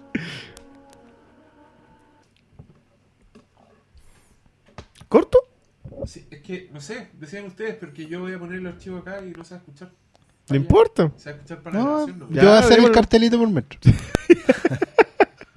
¿Qué? No tenía el... No está el archivo. ¿Por qué? Ah, no. Plug universales. No, Plug lo universales. voy a sacar de acá. nomás. Ya, pero me voy a demorar, así que... ¿Ya? ¿No? Rellenemos. sí. Rellenemos. Rellenen, conversen con los amigos del... Ah, sí, ah, pues. pregunta, po, pregunta, pregunta. ¿Cuál es la peor alien? Pregunta Javier Salinas. ¿Dónde estás viendo esas preguntas? En el video. En el video van saliendo en, en vivo. Para mí es Conan. no, ¿qué va a decir si le voy a dar para abajo? Eh, puta, sí. sí, si no, no, no tiene variación esta curva. O sea, yo, yo- todos saben lo que aprecio de la 3, pero, pero la verdad es que Pero conversando, va- en la, conversando en la escala. 4, para mí la 4 no es. Por lo menos es fresca, por lo menos hay intención. Y no, y no hay. No está esto de pegarle en el suelo a la que. No, sí, por eso yo te decía, yo, yo si bien entiendo que, que la 4 necesita el tema del clon de Ripley y es una gran idea, yo es una idea que hubiera considerado dejar fuera en vista de, del- de lo que está haciendo. Si al final es el primer spin-off de la web. Sí. Transcurre muy en el futuro, podría haber sido cualquier cosa, y entendiendo siempre que la lógica del universo de Alien, las tripulaciones son. son eh, eh, no- pero son, son únicas. Yo- menores, yo, yo de verdad que, que Mm. creo que dándole vueltas acá. claro, la, tripulación del Nostromo es. La clase obrera enfrentada. Total, porque eso fue La segunda son los soldados enfrentados. La tercera son los presos enfrentados. Y la Mm. cuarta son mercenarios, son de verdad y son son marginales, son toda una tropa siempre, de misfits. siempre son de afuera. Y eso, y eso yo creo que es súper eh, importante en el legado en general de Alien. Alien pone la ciencia ficción ya no en los elegidos, ¿cachai? Porque en los años, mira, Alien tiene mucho en estructura, le debe mucho a los años 50, a las películas serie B. Tú tenés una tropa donde hay científicos y hay militares, hombres de acción y hombres de razón. Y estos siempre se enfrentan. The Thing, la original, es el clásico ejemplo de esta cuestión. La de los años Ya, 50. sí, ya. donde The los, Thing de- from another claramente los científicos se enfrentan a los militares por decidir qué hacer. Y siempre es igual. En el documental ese que yo siempre recomiendo de la ciencia ficción que viene en, en el Forbidden Planet. Oh. Ahí, por ejemplo, Spielberg plantea eso mismo y plantea que los niños siempre son el eje que, que resuelve esa disputa. Cuando hay niños en una Eh, película, ¿Sabes qué? Yo me acordé de ese documental, lo que debo haber visto como a las 2 de la mañana una vez en la playa. sí, pues lo dan Y en el... sí, puta, qué bueno. Que si- si una- ahí está toda, están todas las respuestas. Y, y aparte son todos los, los que convirtieron la ciencia ficción Sí, en lo que, so- lo que hoy día. Cameron, Luca. Lucas, están todos ahí contando lo que vieron. pues, ¿cachai? Pero el punto es que eh, la gracia de Alien era que ponía de protagonista a esta gente que no tenía nada que hacer. la película. O sea, a los negros del fondo, a los guanes, a los latinos, y a, a la gente que recoge la basura, ¿cachai? Y, y era la misma A la idea de carne lo, que, cañón. de lo que hacía Star Trek, que en un futuro corren todos por igual. Claro. Y- no, no hay nadie... Y básicamente también cuando tenís, cuando eres este tipo de clase, te mandan a las peores misiones o probablemente a las más marginales, es en el borde donde te vas a encontrar esta sorpresa. ¿Cachai? Es en los caminos inexplorados, es en el... No son una tripulación de, de, de, Starfleet, ¿cachai? Son buenos operarios, son, son, son gente que hace el, trabajo sucio.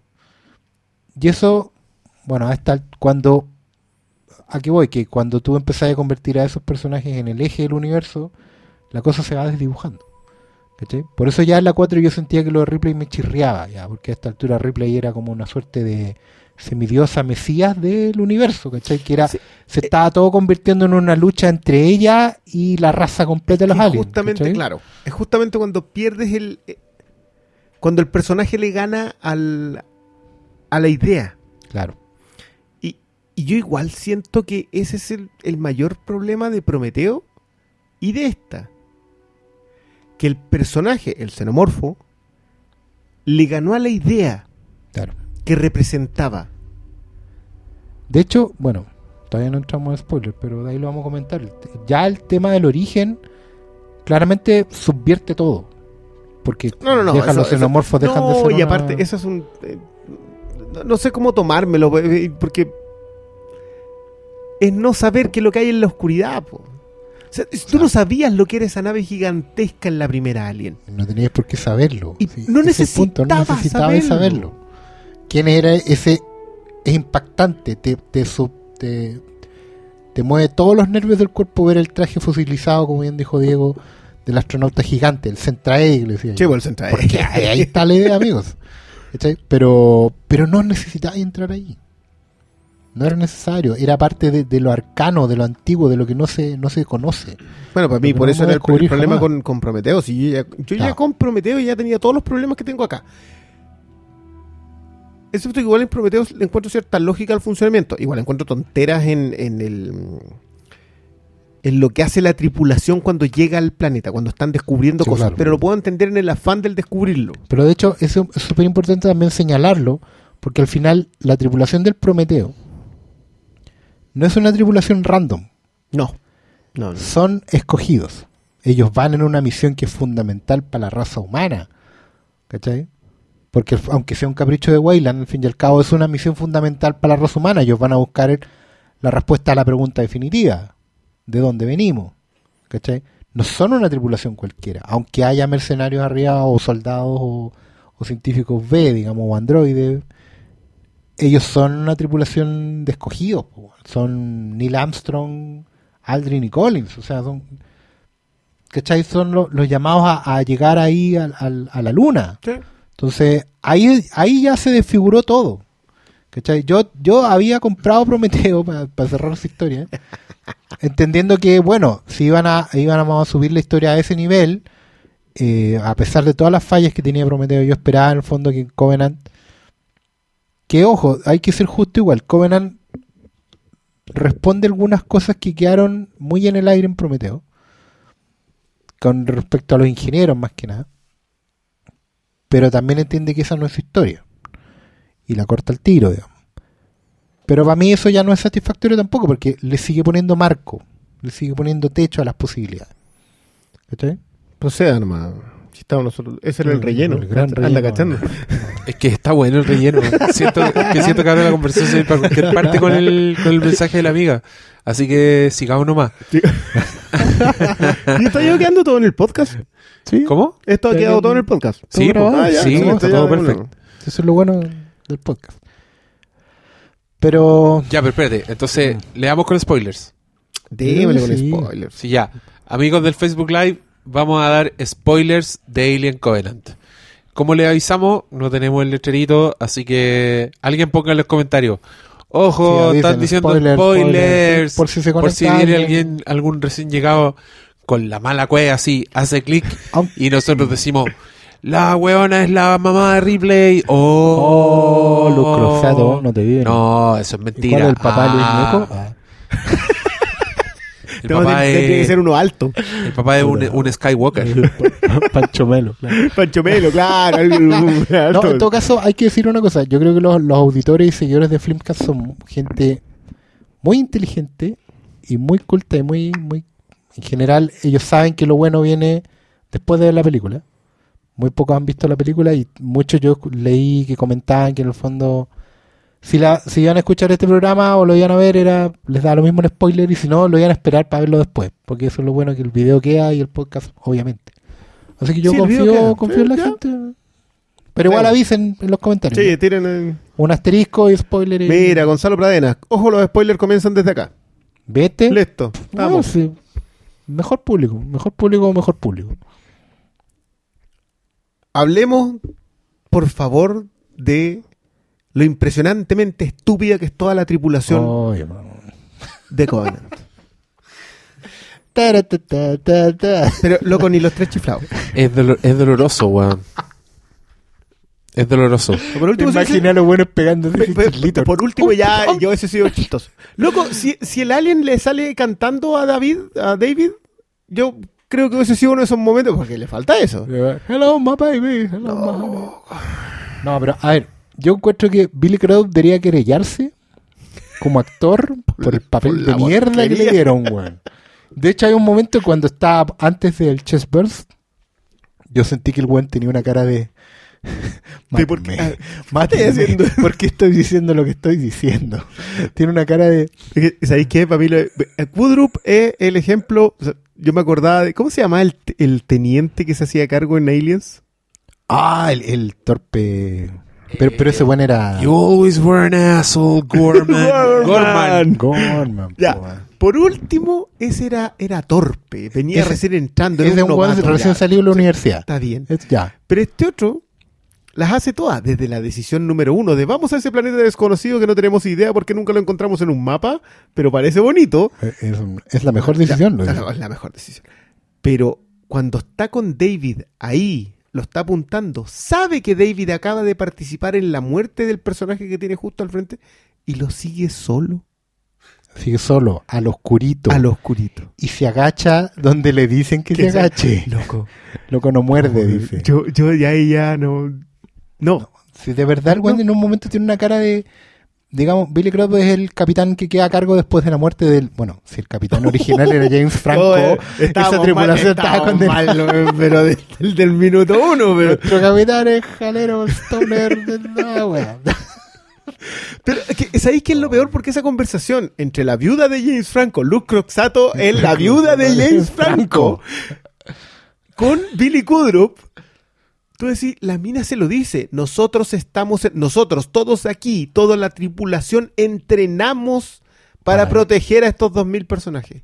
Y ninguno, loco, ninguno hace nada por proteger a los 2000 personajes. De hecho, es peor porque hay un momento en que los personajes que todavía están en la nave tienen que tomar una decisión del mismo tipo. Amigo, tenemos 2.000 embriones acá atrás. Eh, y, y- y gente durmiendo, que son colonizadores. El futuro de la humanidad lo tenemos acá atrás. Vamos a bajar a Vamos a 80 bajar. kilómetros de la tormenta.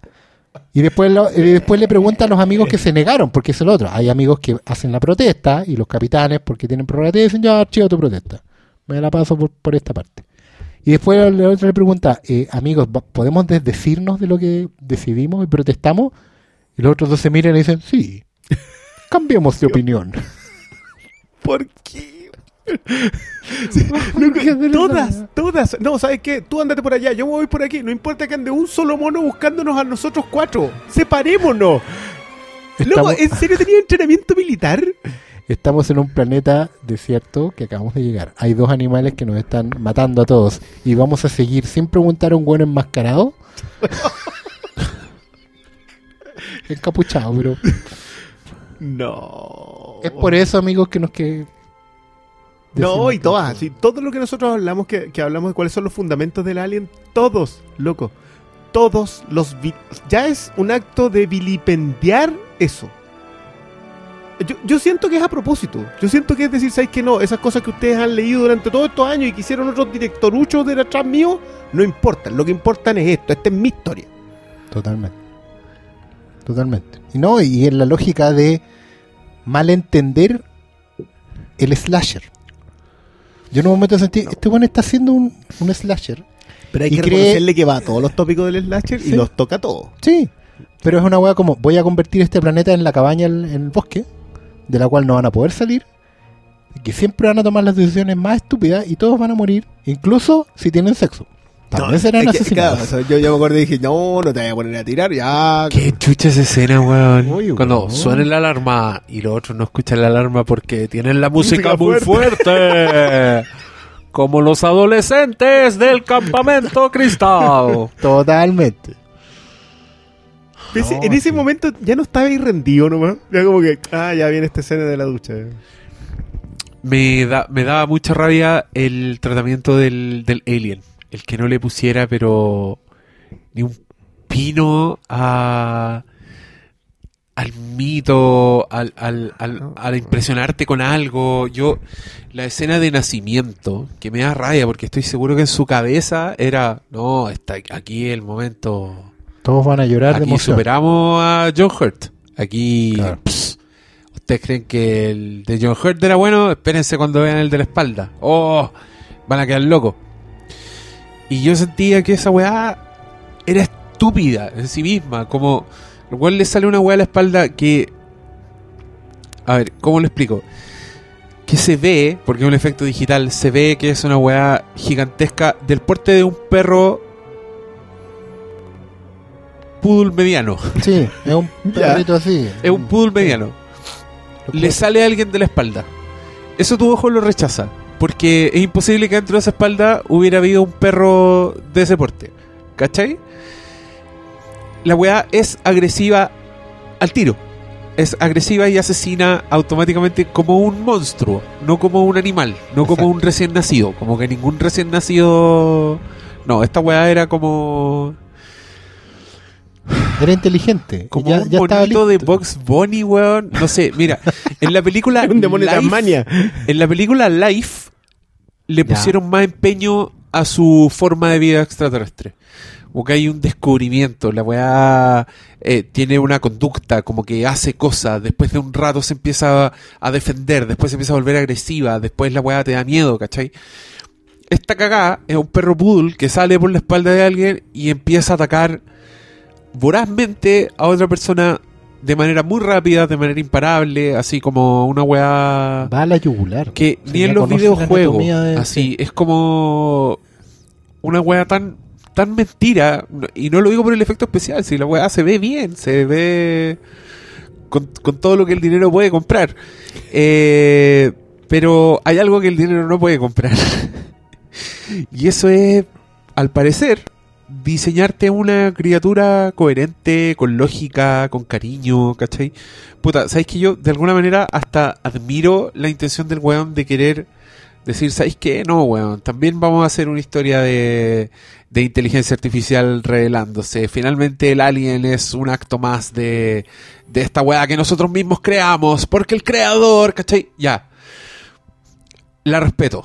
Porque respeto que haya ido para allá, que, que andéis buscando weas nuevas y todo, pero cuando me lo, lo mezcla con, con, con Alien, cuando mete al xenomorfo, cuando llega esa escena ridícula, conche tu madre, que era el puente entre Prometeo y esta wea, porque en el Prometeo, en lo que quedamos es que eh, la criatura parecida al alien, en verdad era producto de un, de una, de un arma bacteriológica.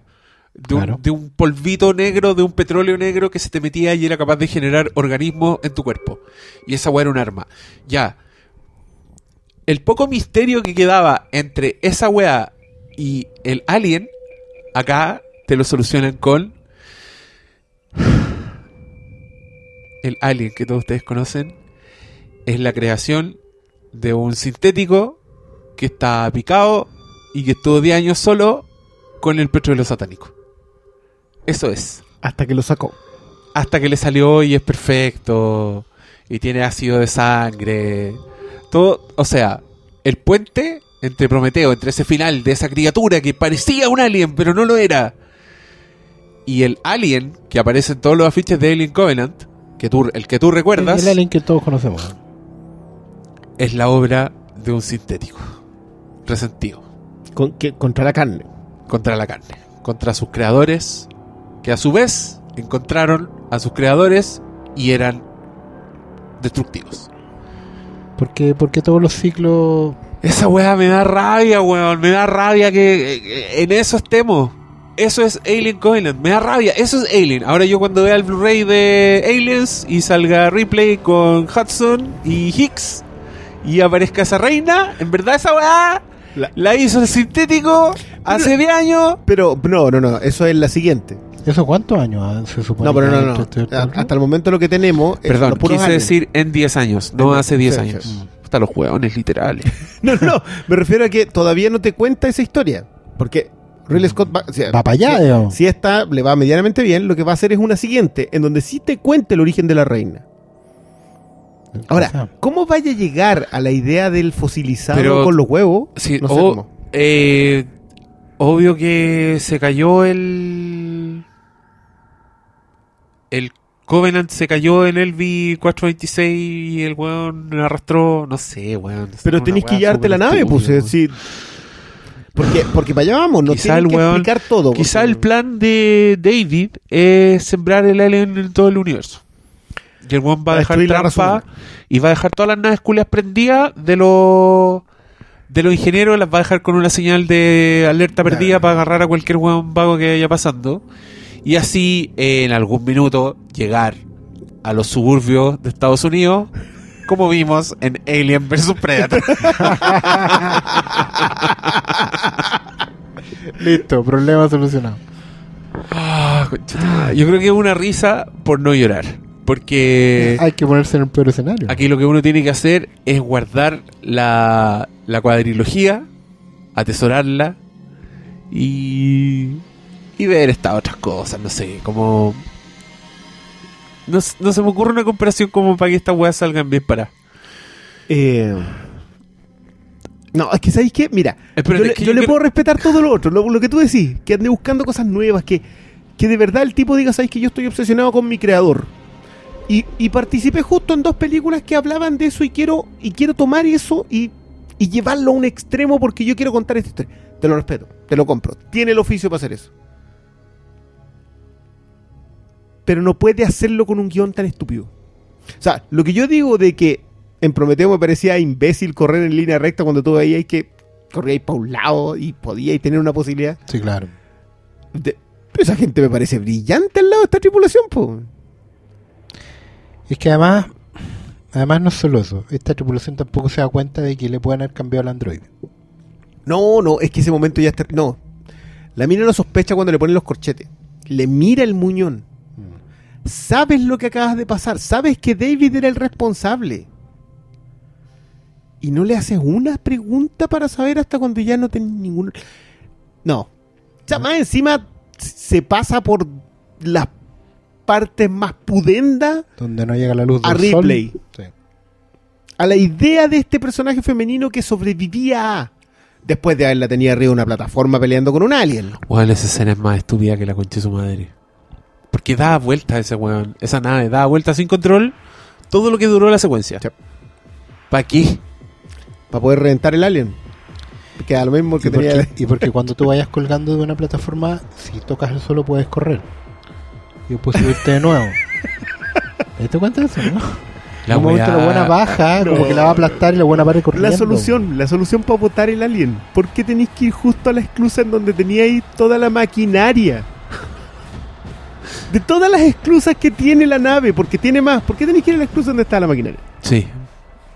Que después lo- los pobres colonos no, no tienen cómo arar. No, con, No, ah, van, a llegar, van a ya. llegar a sembrar ahí, quedan a sembrar los embriones. Eh, A todo esto encontré brillante lo de que a los androides le crezca el pelo para que cambiáramos de rubio al otro del otro color y así poder hacer la trampa de la trampa. Esa weá es súper estúpida, weón. Yo todo el rato pensaba, ustedes vieron, no sé si en Futurama, pero hay un capítulo en que hay un vender malo Sí. Y la única diferencia de vender Malo es que tiene como una, una, Una barbita, barbita. una barbita estúpida. Entonces aparece en un minuto Vender con un Beatle que le tapa la barbita. Nadie sabe. dice, soy yo, Bender. y después está todo el capítulo apareciendo con, con- después aparece con una bufanda. Siempre está tapándose el Y, mentón. claro, y el weón todo el rato está diciendo, soy yo, Bender. Yo veía a este weón y decía, es lo mismo. y vez Futurama. y nadie lo reconoce. Pero espérate, creo que el de Futurama, tú debes cachar. El de Futurama está basado en un capítulo de Star Trek en que Sí. aparece que sale un Spock Sí. malo y la única diferencia del Spock malo es que tiene una barba candado. Sí. Claro. Y la barba andaba era, pero maquillaje puro. Sí, era como la de Ming. Claro, maquiavélico total, pun. Oh. O sea, con esa barba eres el villano, en cualquier parte del universo. ¿Cachai? Que en esa escena yo igual reconozco que estaba interesado cuando tú te das cuenta que hay un David versus un Walter. Walter ¿Se llama el otro? el otro, Walter. Que hasta me gustó porque había gente que se dio cuenta, gente sin vida, gente perdedora, que hay un patrón en, lo- en los nombres de los androides de Alien. ¿Sí? El primero se llama Ash, Ash. A, el segundo se llama Bishop, Bishop. B, el tercero se llama C, no sé cuál es C, no sé, pero D era David. Ah, pero la Winona era el androide de la 3. po. Tenés razón, ella era con... No, en la cuatro. En la 4. En La la, C, en, en la 3 no hay, eh, no No hay hay androide androide. porque es bicho. Eh, pero sí, pues se llama Carrio, ¿no? No, no, bueno, ser, no, pero, no la- sé. pero el cuarto era David. Pero el cuarto era David y acá saltábamos a Walter. Entonces la gente, androide. todo el mundo decía no debería ser Ernest, no debería ser no sé qué. Pero en ese momento tú entendías, El buen era un, era un uno más evolucionado, ¿cachai? Claro. Entonces yo dije, esta weá va a ser la historia de David versus Walter para salvar a los colonos. Onda, Walter va a ser a sacrificar. Y yo dije, ya, esta weá está buena. Y después de eso, pelearon karate, conche tu madre. Pelearon karate y, ma- y dejaron a uno de los weones ahí votados para el otro weón ir y ser el vender malo. Pelearon, pelearon Assassin's Creed. Esa weá, le, le gustó. esa weá es como el pico de mala, weón. No, para mí el remate de eso, que es. O sea, de todas las soluciones, casi. Pues, n- Steven Seagal de corte de una escena. Esa cuestión de mostrar el cuchillo. Bueno, tú decides, hermano, ir al corte afuera. Luego, si ya sé que el que viene de aquí en adelante es David. Obvio. O sea, ¿Cuál ¿por qué? ¿por qué intentas hacerlo como si fuese una trampa? Gonzalo Pradenas dice, el androide de Wainona se llama Call. Ah, perfecto. ¿Viste? ¿Viste? Ahí está. Ahora, ahora Ahí yo está tengo- el patrón. porque ese patrón es en realidad en relación a cuánto va avanzando las películas, porque originalmente Ash vendría después de Walter. Claro, aquí se Claro. da la vuelta. Claro. Tendría que ser, Claro. tendría que llamarse menos, menos Walter. Pero bueno, es así de estúpido. Pero- oye, a lo mejor es Sod el. Sod. el- Y eh, yo te digo porque no, lo- no lo mostraron. Porque no les convenía mostrarte que en todo ese rato el weón se terminó de arreglar, se cortó una mano, se hizo unos tajos en la cara, fue a buscar lo- los ovoides con Sí. facehugger y se los tragó para subirlos a la nave. ¿Cuánto rato pasó en eso? Mientras los otros weones subían a la nave. Pelean en la, terra- en la... No, menos. Bueno, Menos. Mientras corren. mira. ¿Por qué?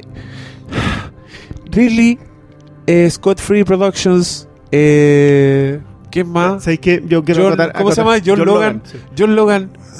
¿Vos crees que yo soy weón? ¿Vos crees que uno está Pero, ahí pero de ¿tú crees weón? que sí? ¿Por Porque, qué? porque si les aguantamos en Prometheus, que también tenía, igual tenía tonteras Prometheus. Pero es que es el punto. ¿Por qué le importa Yo tan creo, que, poco? yo creo que Prometheus tenía menos tonteras. Ya, weón. po. Creo que Porque si tenía menos tonteras y era más, y era más, su, era más su wea única. Era más su propia wea. Es, Era... que, es que al final Prometeo era, era, era un viaje a responder una pregunta. Si te, tenía todo un rollo. ¿Tú, tú ¿Puede leíste- funcionar bien o no? ¿Tú leíste esa weá de que Guillermo el Toro, uno de sus proyectos más queridos de la vida, más ansiado, es En las montañas de la locura de Sí, sí, H.P. Lovecraft? Que se trata de unos exploradores que encuentran vestigios de una civilización muy antigua y que van, van en su búsqueda, la historia del viaje, y cuando los guanes llegan, descubren que son los antiguos, estos monstruos de Lovecraft, estos guanes gigantes, superiores, y cuando los guanes ven a los humanos, a su creación, los, que, los empiezan a matar claro. los destruyen. Guillermo del Toro lleva años trabajando en esa weá y el weón vio Prometeo y dijo, ya no puedo hacer en las montañas de la locura. Porque es, es esto, es la misma historia. Son unos hueones, nada más que esto es en el futuro, no encuentran vestigios de una vieja civilización, encuentran señales de una civilización más avanzada, ¿cachai? Los van a buscar en naves espaciales, la weá de Lovecraft es en un barco, Sí, porque y, viajan a. y llegan a otros sí. planetas en vez de llegar al, a la Antártica, Que, es la- que era lo que en viajáis en ese tiempo. Y, y esa weá en sí misma yo la encuentro buena. Como... Es que me encanta, weón. totalmente. Encuentro bacán la Y historia. es Como, lógica, por favor, hagan además, esa weá. Porque además los diseños de Giger son los craftianos. O sea, si, a- si alguien eran los antiguos de Cthulhu eran los ingenieros.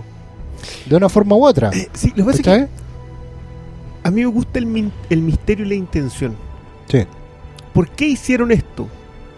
No lo sabemos. O sea, ¿por qué estaba fosilizado el piloto? No lo sabemos.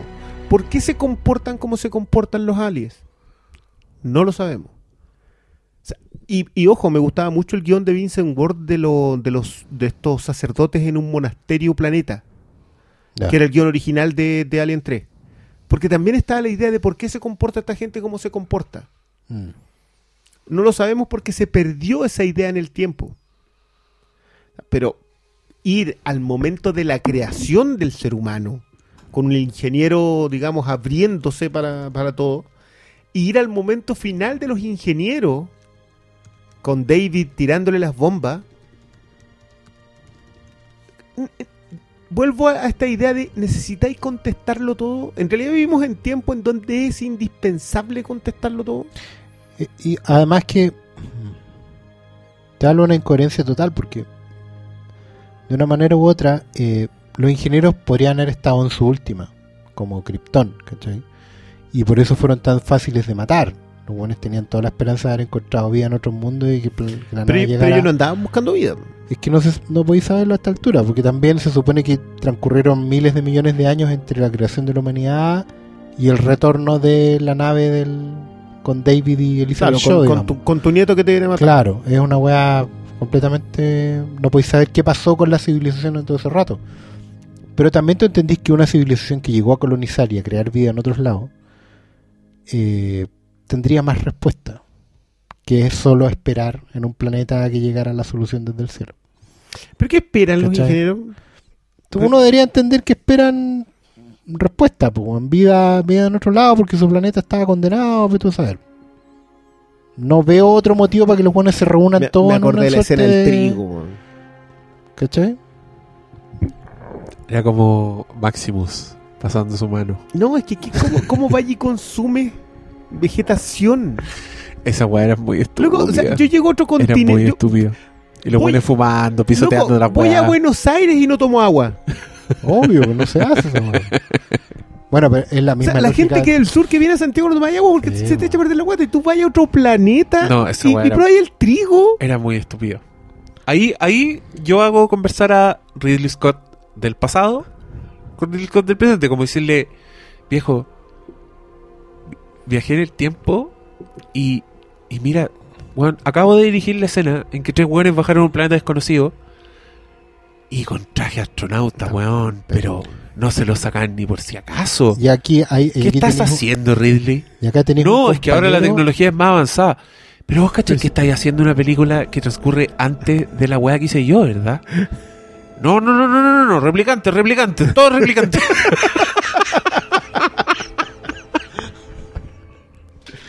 No, si no le importa nada, weón. No le importa nada. Todas estas cosas que a nosotros nos importan tanto. el- Es que, es que, no ya, importa nada. weón. vale.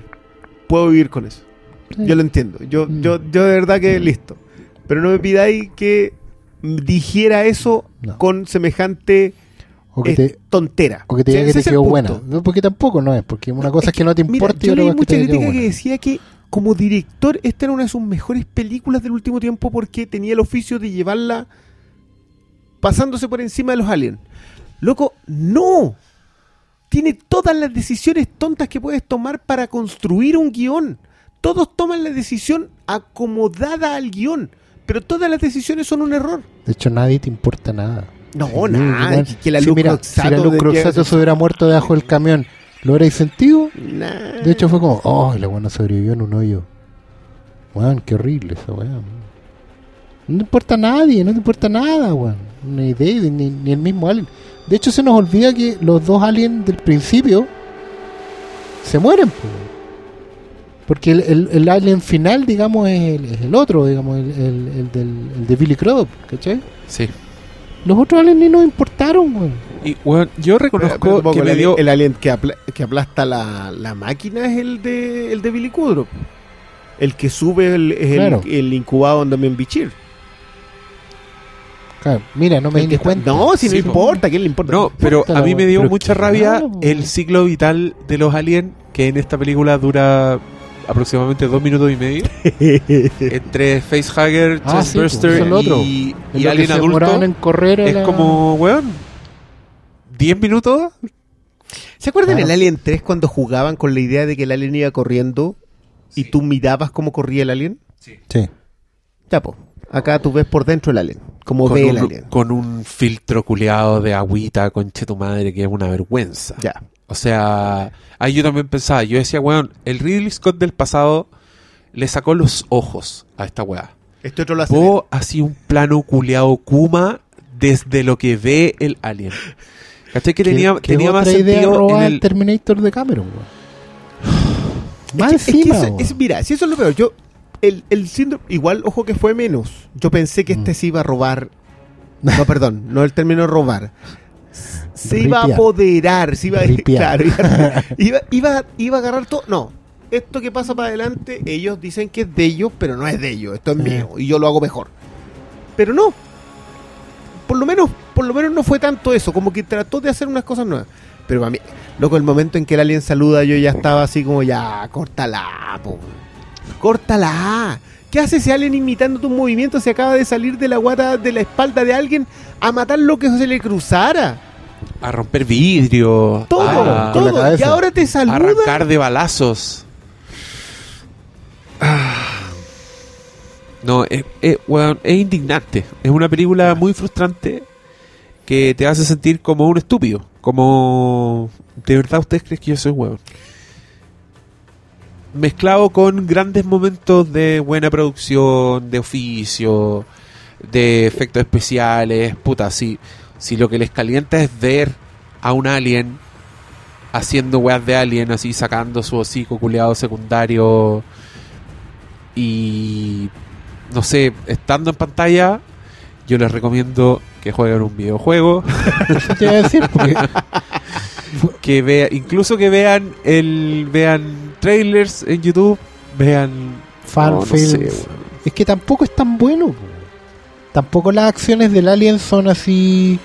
que tú digas, o sea, abrir, abrir a alguien por la espalda es como, ah, ya lo hemos visto.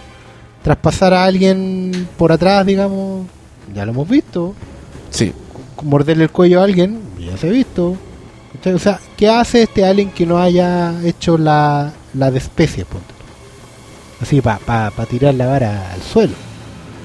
¿Cachai? La, la mano tampoco es tiene un impacto visual que uno diga, oh, mira, aquí por fin vemos al alien a luz del día. Sí, lo vemos arriba de una plataforma y haciendo nada. ¿Cachai? Ni siquiera eh, el mono es capaz de entender que está metido en una trampa, porque eso es lo otro. Al mono lo van llevando por esclusa tras esclusa y es completamente torpe porque sigue exactamente el patrón que le están diciendo. sí. ¿Cachai? Tampoco es una máquina que se adapte a la lógica de la nave. Más encima tiene vista, weón, es una cuestión que no, no- siempre se mueve por olfato, weón, por otras cosas. Eh, tampoco es impactante desde ese punto de vista, sí, que impacta. Lo más potente visualmente de la película pasa por ¿qué? por mostrar las naves, la, la Prometeo, digamos, en el espacio, que tampoco es algo que no hayáis visto en otro lado, y la y, y- y el mundo arcano de los ingenieros nomás, que eso es como Ese está bonito. Está bonito. Está bonito, Pero, pero no está aquí en el libro. Yo estaba viendo ahora y aquí están todos los diseños. Está incluso la toma de la nave de martillo aterrizando. Esa, este plano Sí. está repetido en, en todas las películas. Oye, a mí me da rabia que también se- encuentro que se acercaba a weas, inter- a weas, weas bacanes, weón. Eh, la escena, ponte tú, en que el Fassbender, como si tú, va guiando al, al alien. Sí. Mentira, lo arreglé. Yo lo arreglé al frasearlo. Weón no está guiando al alien. Pero si hubiera sido una escena como cuando tú que dialogara con la weá cuando están viendo la gráfica de Dallas y el alien está cada vez más cerca cuando se ve como el laberinto, el, el Pac-Man, Sí, ¿cachai? sí.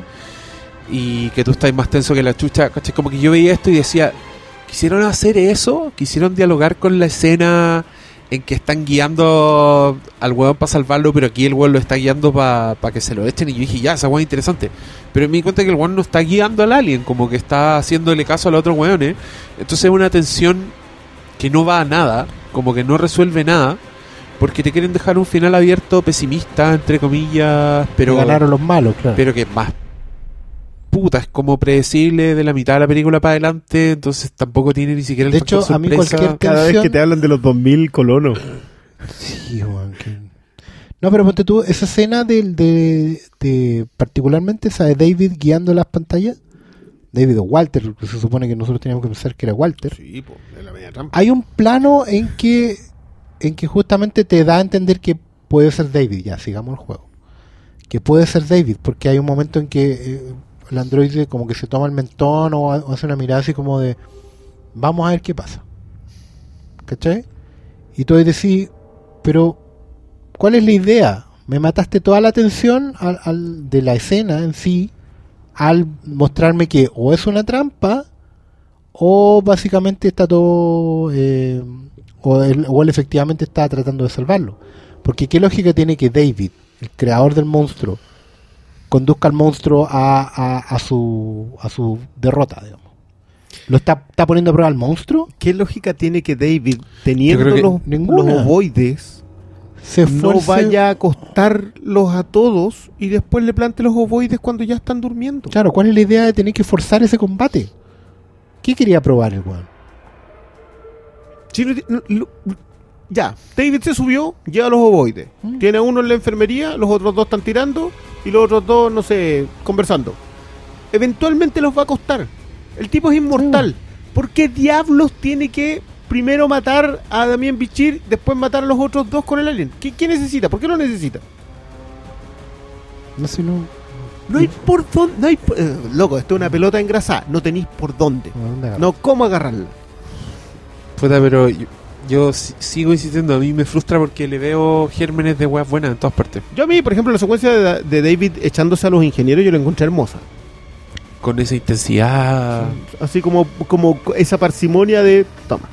hermosa. claro sí. pero pero además tú o puedes el mismo, entender o el que- mismo David, perdón, el mismo David en esa caverna, lleno de dibujos, lleno de arte, como el weón preocupado del arte era como... de hecho, el diálogo, el buena, diálogo de crear, el diálogo que habla de que Walter le dice, ¿sabes qué? Ah, pero yo puedo crear. Eso está súper bien logrado y dialoga muy bien con el inicial, con el diálogo que tiene con Sí. Whale. Sí, no, no, no. porque eso- te eso- habla de, de- de evolución, de, de cómo...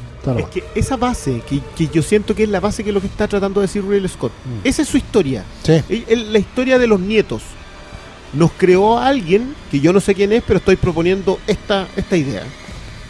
Y nosotros estamos creando la siguiente. Y todos mantenemos lo mismo. Fueron violentos los titanes, son violentos los dioses, son violentos los, los humanos.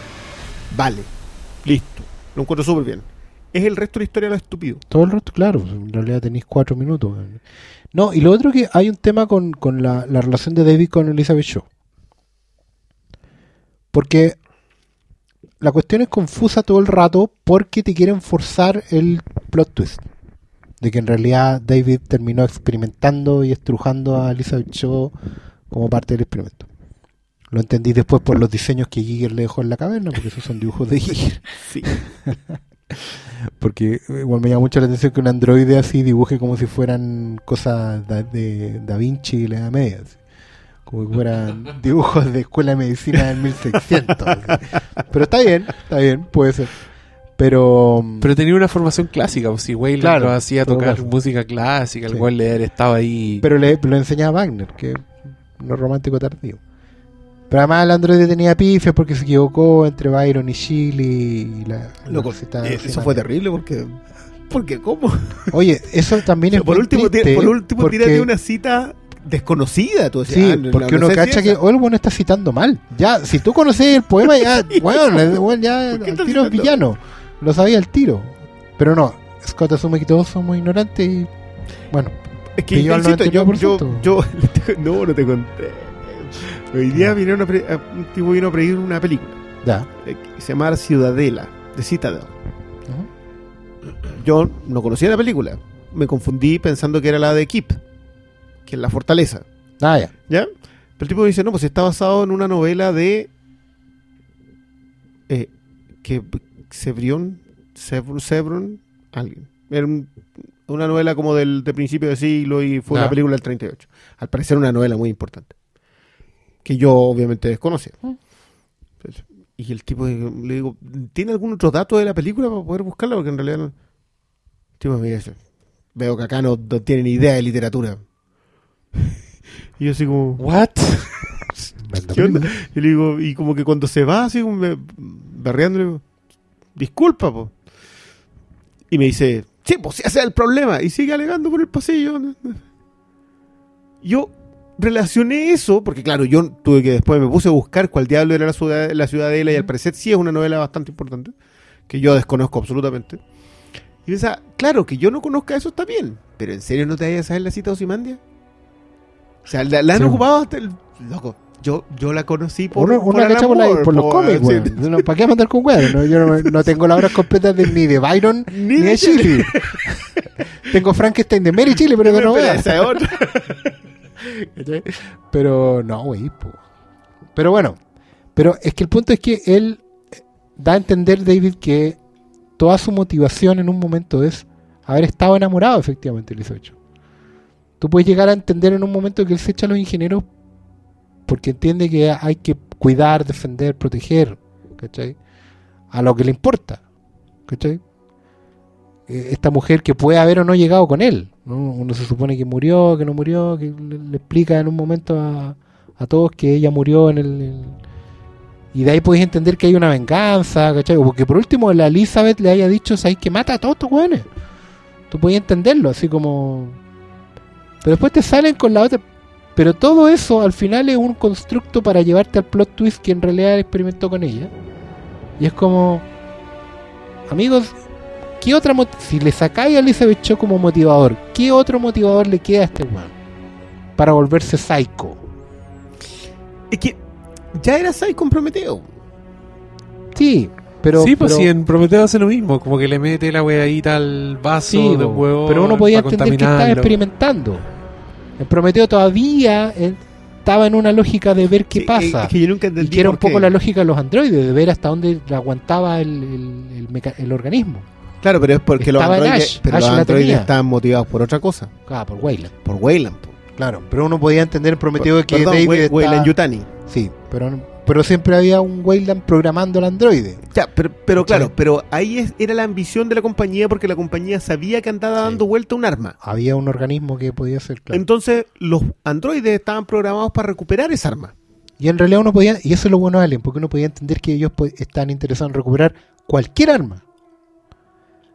En la Nostromo no andaba buscando No. a los, a los xenomorfos. Sí, pero Alien.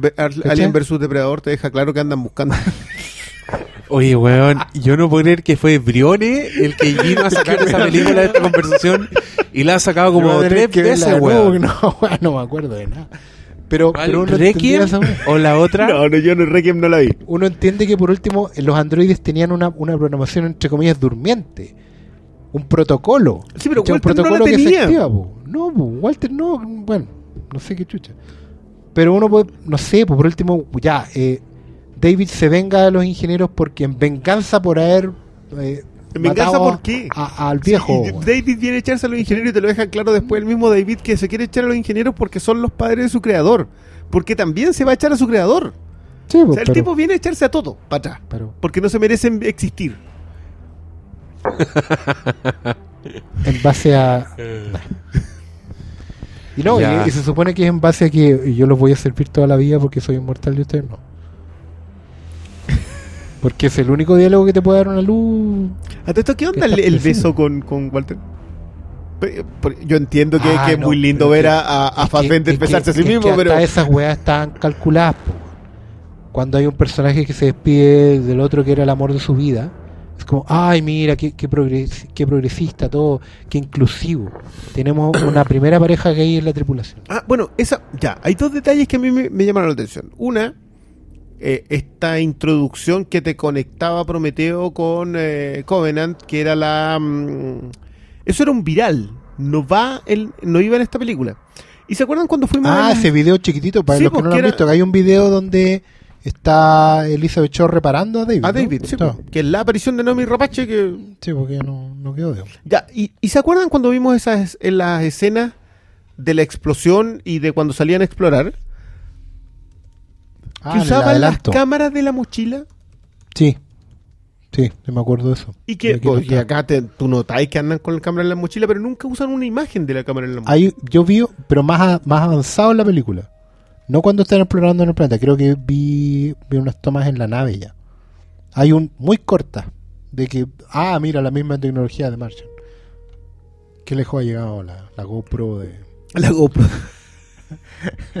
Scott Free Productions. Pero sí, parece que está, Oh, está yo, yo quiero acotar una cosita. ¿No, le, ¿No les pasa que con, con el suicidio de, de Tony Scott, el, el- la animación del logo de Scott Free hoy día tiene otro, otro peso? Esa es la del pajarito. Es la del tipo que va caminando y se convierte en un ave que se va. Mira, yo, yo esta bueno, no la he pensado harto. Yo creo que yo creo que hay un antes y después del suicidio de Tony Scott en Ridley Scott. Y, y no y nadie puede culparlo por eso. No. Yo siento que el Juan de verdad después de eso ya no le importa nada. Eh, si bien no tengo como probar que un- una persona que por ejemplo tiene un hermano con depresión pueda también tener algo él, en menor grado, todo, no, no decir que la weá es Pero, genética. pero tenía eso, Tony, porque...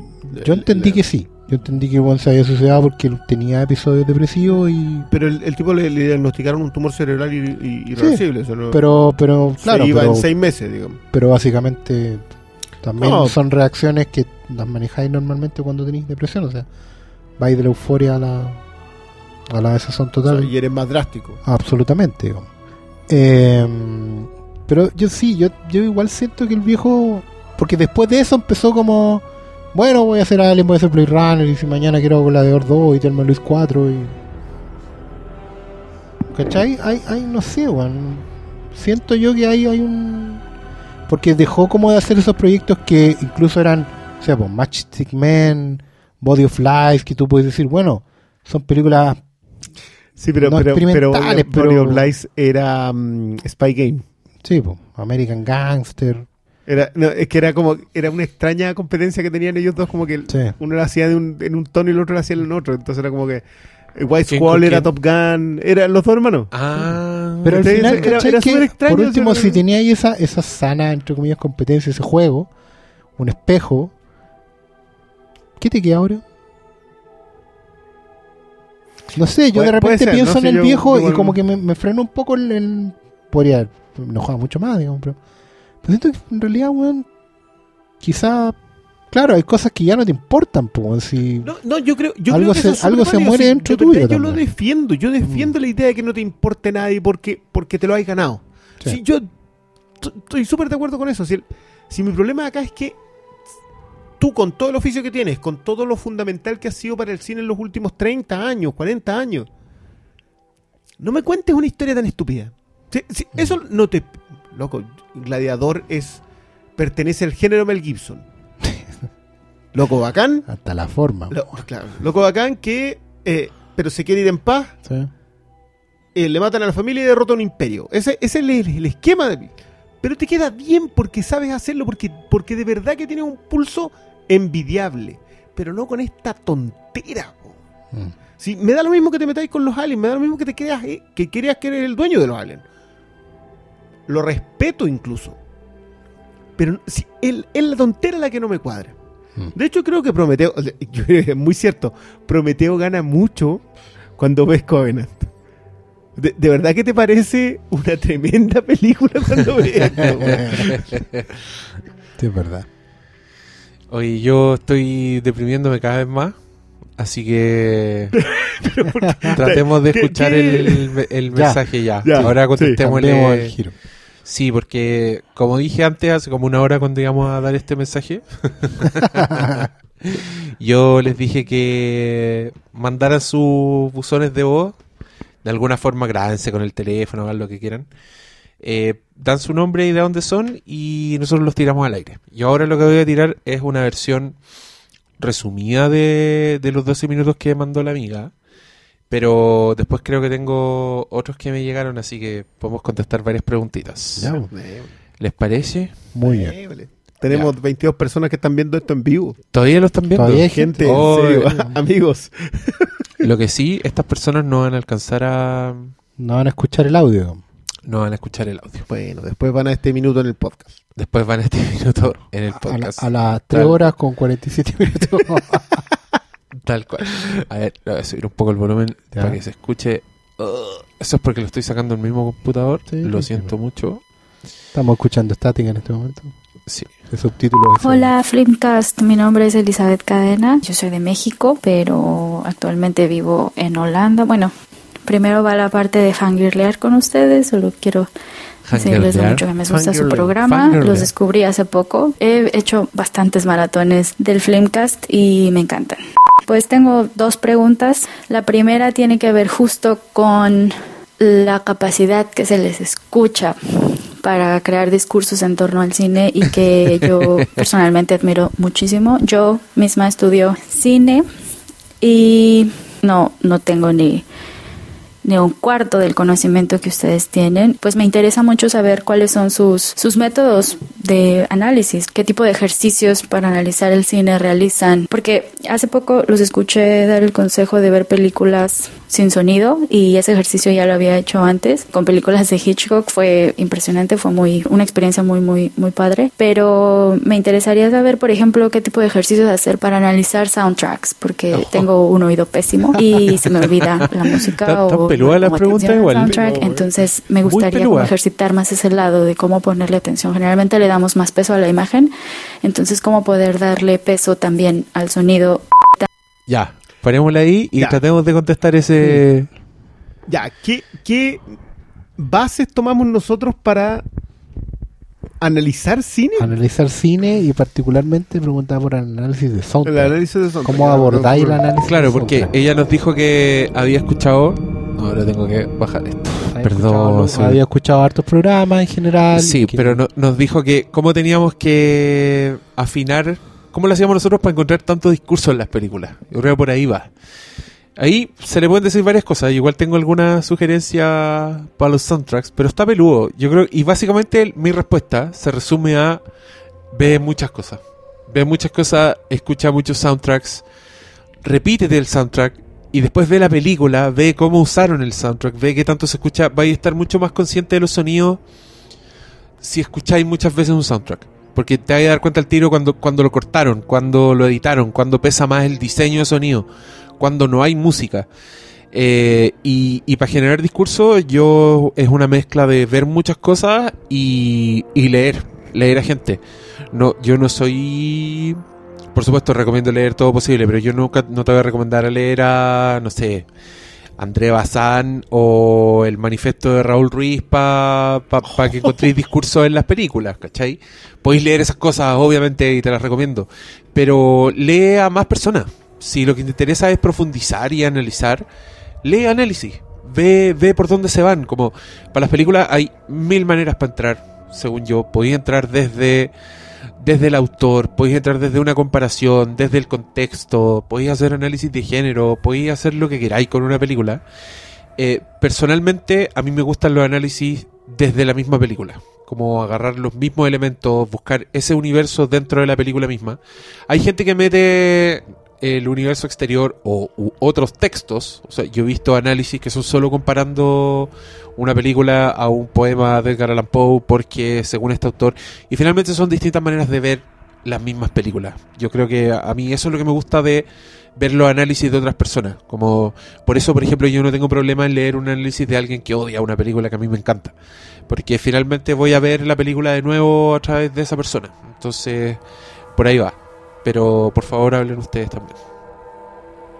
Yo concuerdo con que con lo de Bazán es fundamental. Pero es por, porque creo que que el tipo el primero en empezar a leer el lenguaje del cine Eh, y entender que es eh, es súper particular porque en la literatura el lenguaje es es pre o sea se construye en función de lo que tú eh, sabes del lenguaje obviamente muchas mucho va creciendo con el tiempo pero por la, la métrica en la poesía por ejemplo es previa el autor está pensando en una métrica específica para el momento en que lo hace en cambio en el cine porque fue tan vertiginoso su, su andar eh, no sé si eso estaba tan ahí, entonces por lo tanto fue muy bueno los movimientos de análisis de cine. La, la calle del cinema o los mismos movimientos de, de el expresionismo alemán, el neorrealismo italiano, de hacer cine. Y, y, creo que es súper bueno leer esos análisis. Creo que para mí el mejor ejemplo sigue siendo el tema de la edición, que la edición no se, entendió como lenguaje en ningún momento hasta cuando ya eh, los editores no, fue, no son considerados una pieza fundamental. O sea, ya pasó la vieja, literalmente. Eh, pasar la vieja para, para los que no entiendan es que ya, ya como que pasó su momento. Sí. Eh,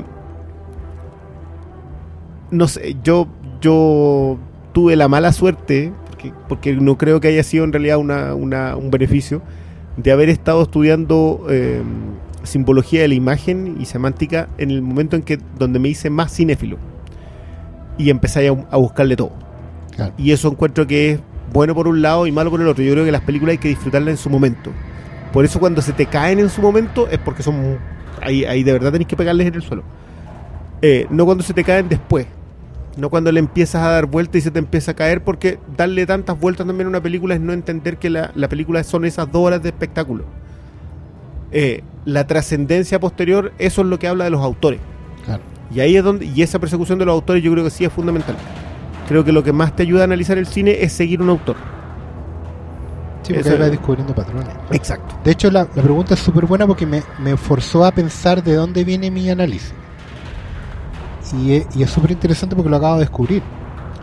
¿cachai? Es una cuestión que no, no porque este no es lo un momento pensáis. de iluminación Claro. del pastor. Porque al fin y al cabo, así se consigue la iluminación, contrastando y, y, y empujando los límites, ¿cachai?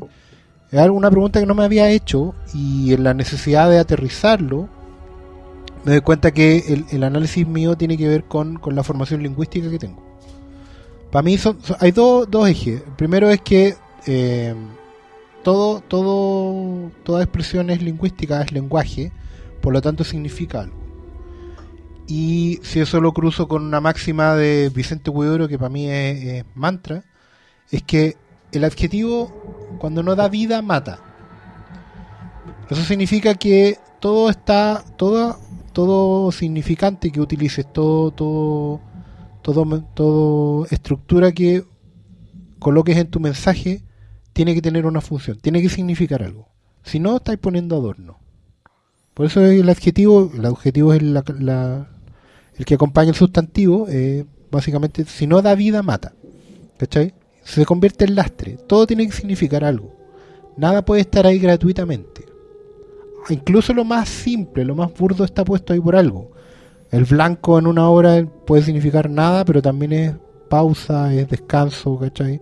Todo tiene una función, todo tiene un significado en, en- en la obra completa. Y puedes errar en ello también. También, pero si tenía, tenía una intención de significar, ¿cachai? Siempre está.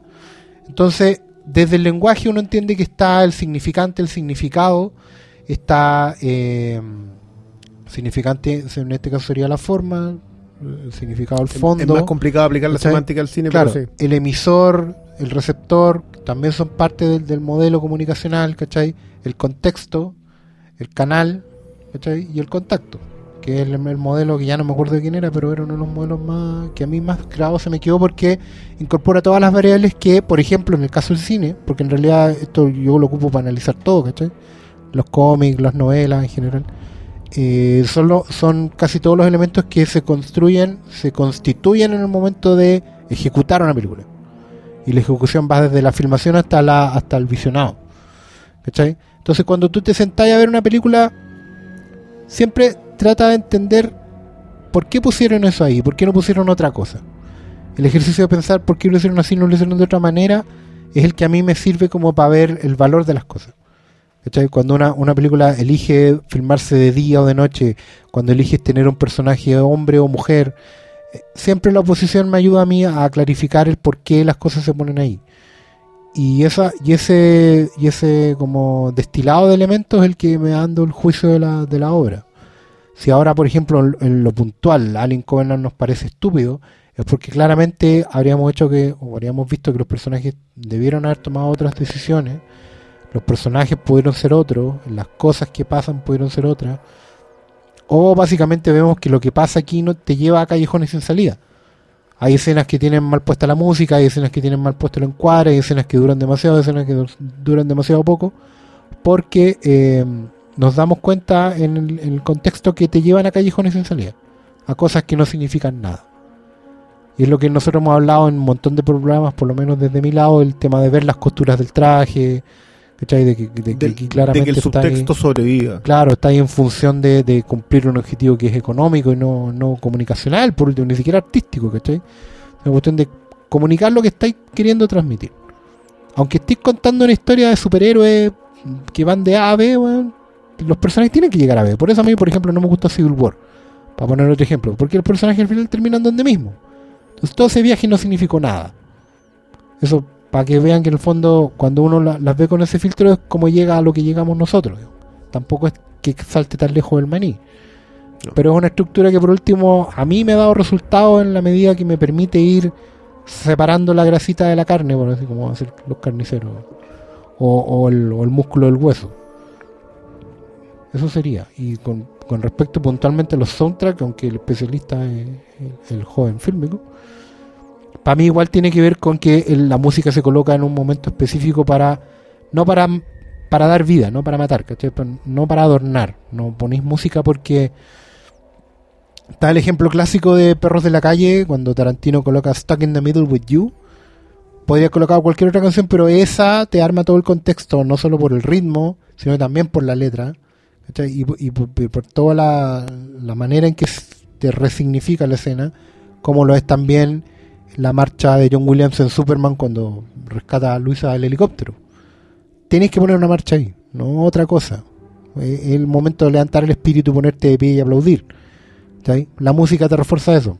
En general, el trabajo de Williams, lo de Goldsmith, que en el planeta de los simios, con, con los tambores y, y la incertidumbre, por ejemplo, la incertidumbre prolongada en el desierto a través de un corno que suena largo. Y, y, y- y el rebote después del sonido en un eco. Tan, tan, tan, tan. Porque no sabéis lo que hay allá. Eso es significante de la música. ¿Cachai? Es la manera en que por lo menos yo lo hago. Que, era- una de las grandes gracias cuando los, cuando los eh, directores le entregaban a los compositores ese mismo peso. Claro. O sea, entendían, entendían ese concepto. Hay una.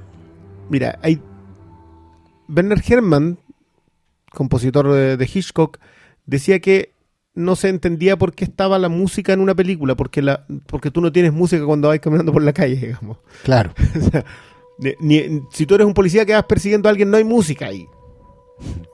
¿Por qué entonces algo tan ilógico en algo que buscamos eh, verosimilitud parece tan importante?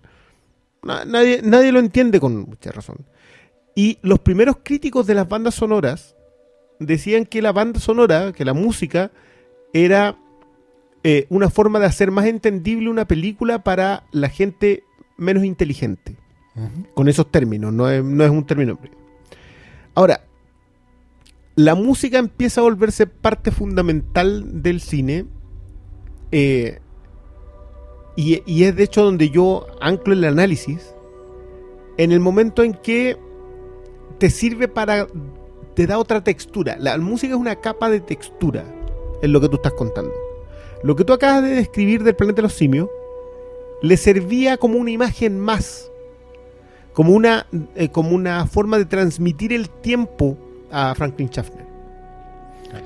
Y por eso las duplas que mejor funcionan, Spielberg Williams, eh, Hitchcock Herman, eh, Eisenstein Prokofiev, son gente que trabajaba junta. Son gente que editaba, que componía la música mientras la edición pasaba al frente. y no que ocurría de fondo, o sea, se armaba alguna otra cosa. Yo, no siendo un fan de Morricone, en, en la estructura del espagueti, Morricone es uno de los tres compositores, cuatro diría yo, pero centrémoslo en, en los tres, que entra a colaborar al cine como autor.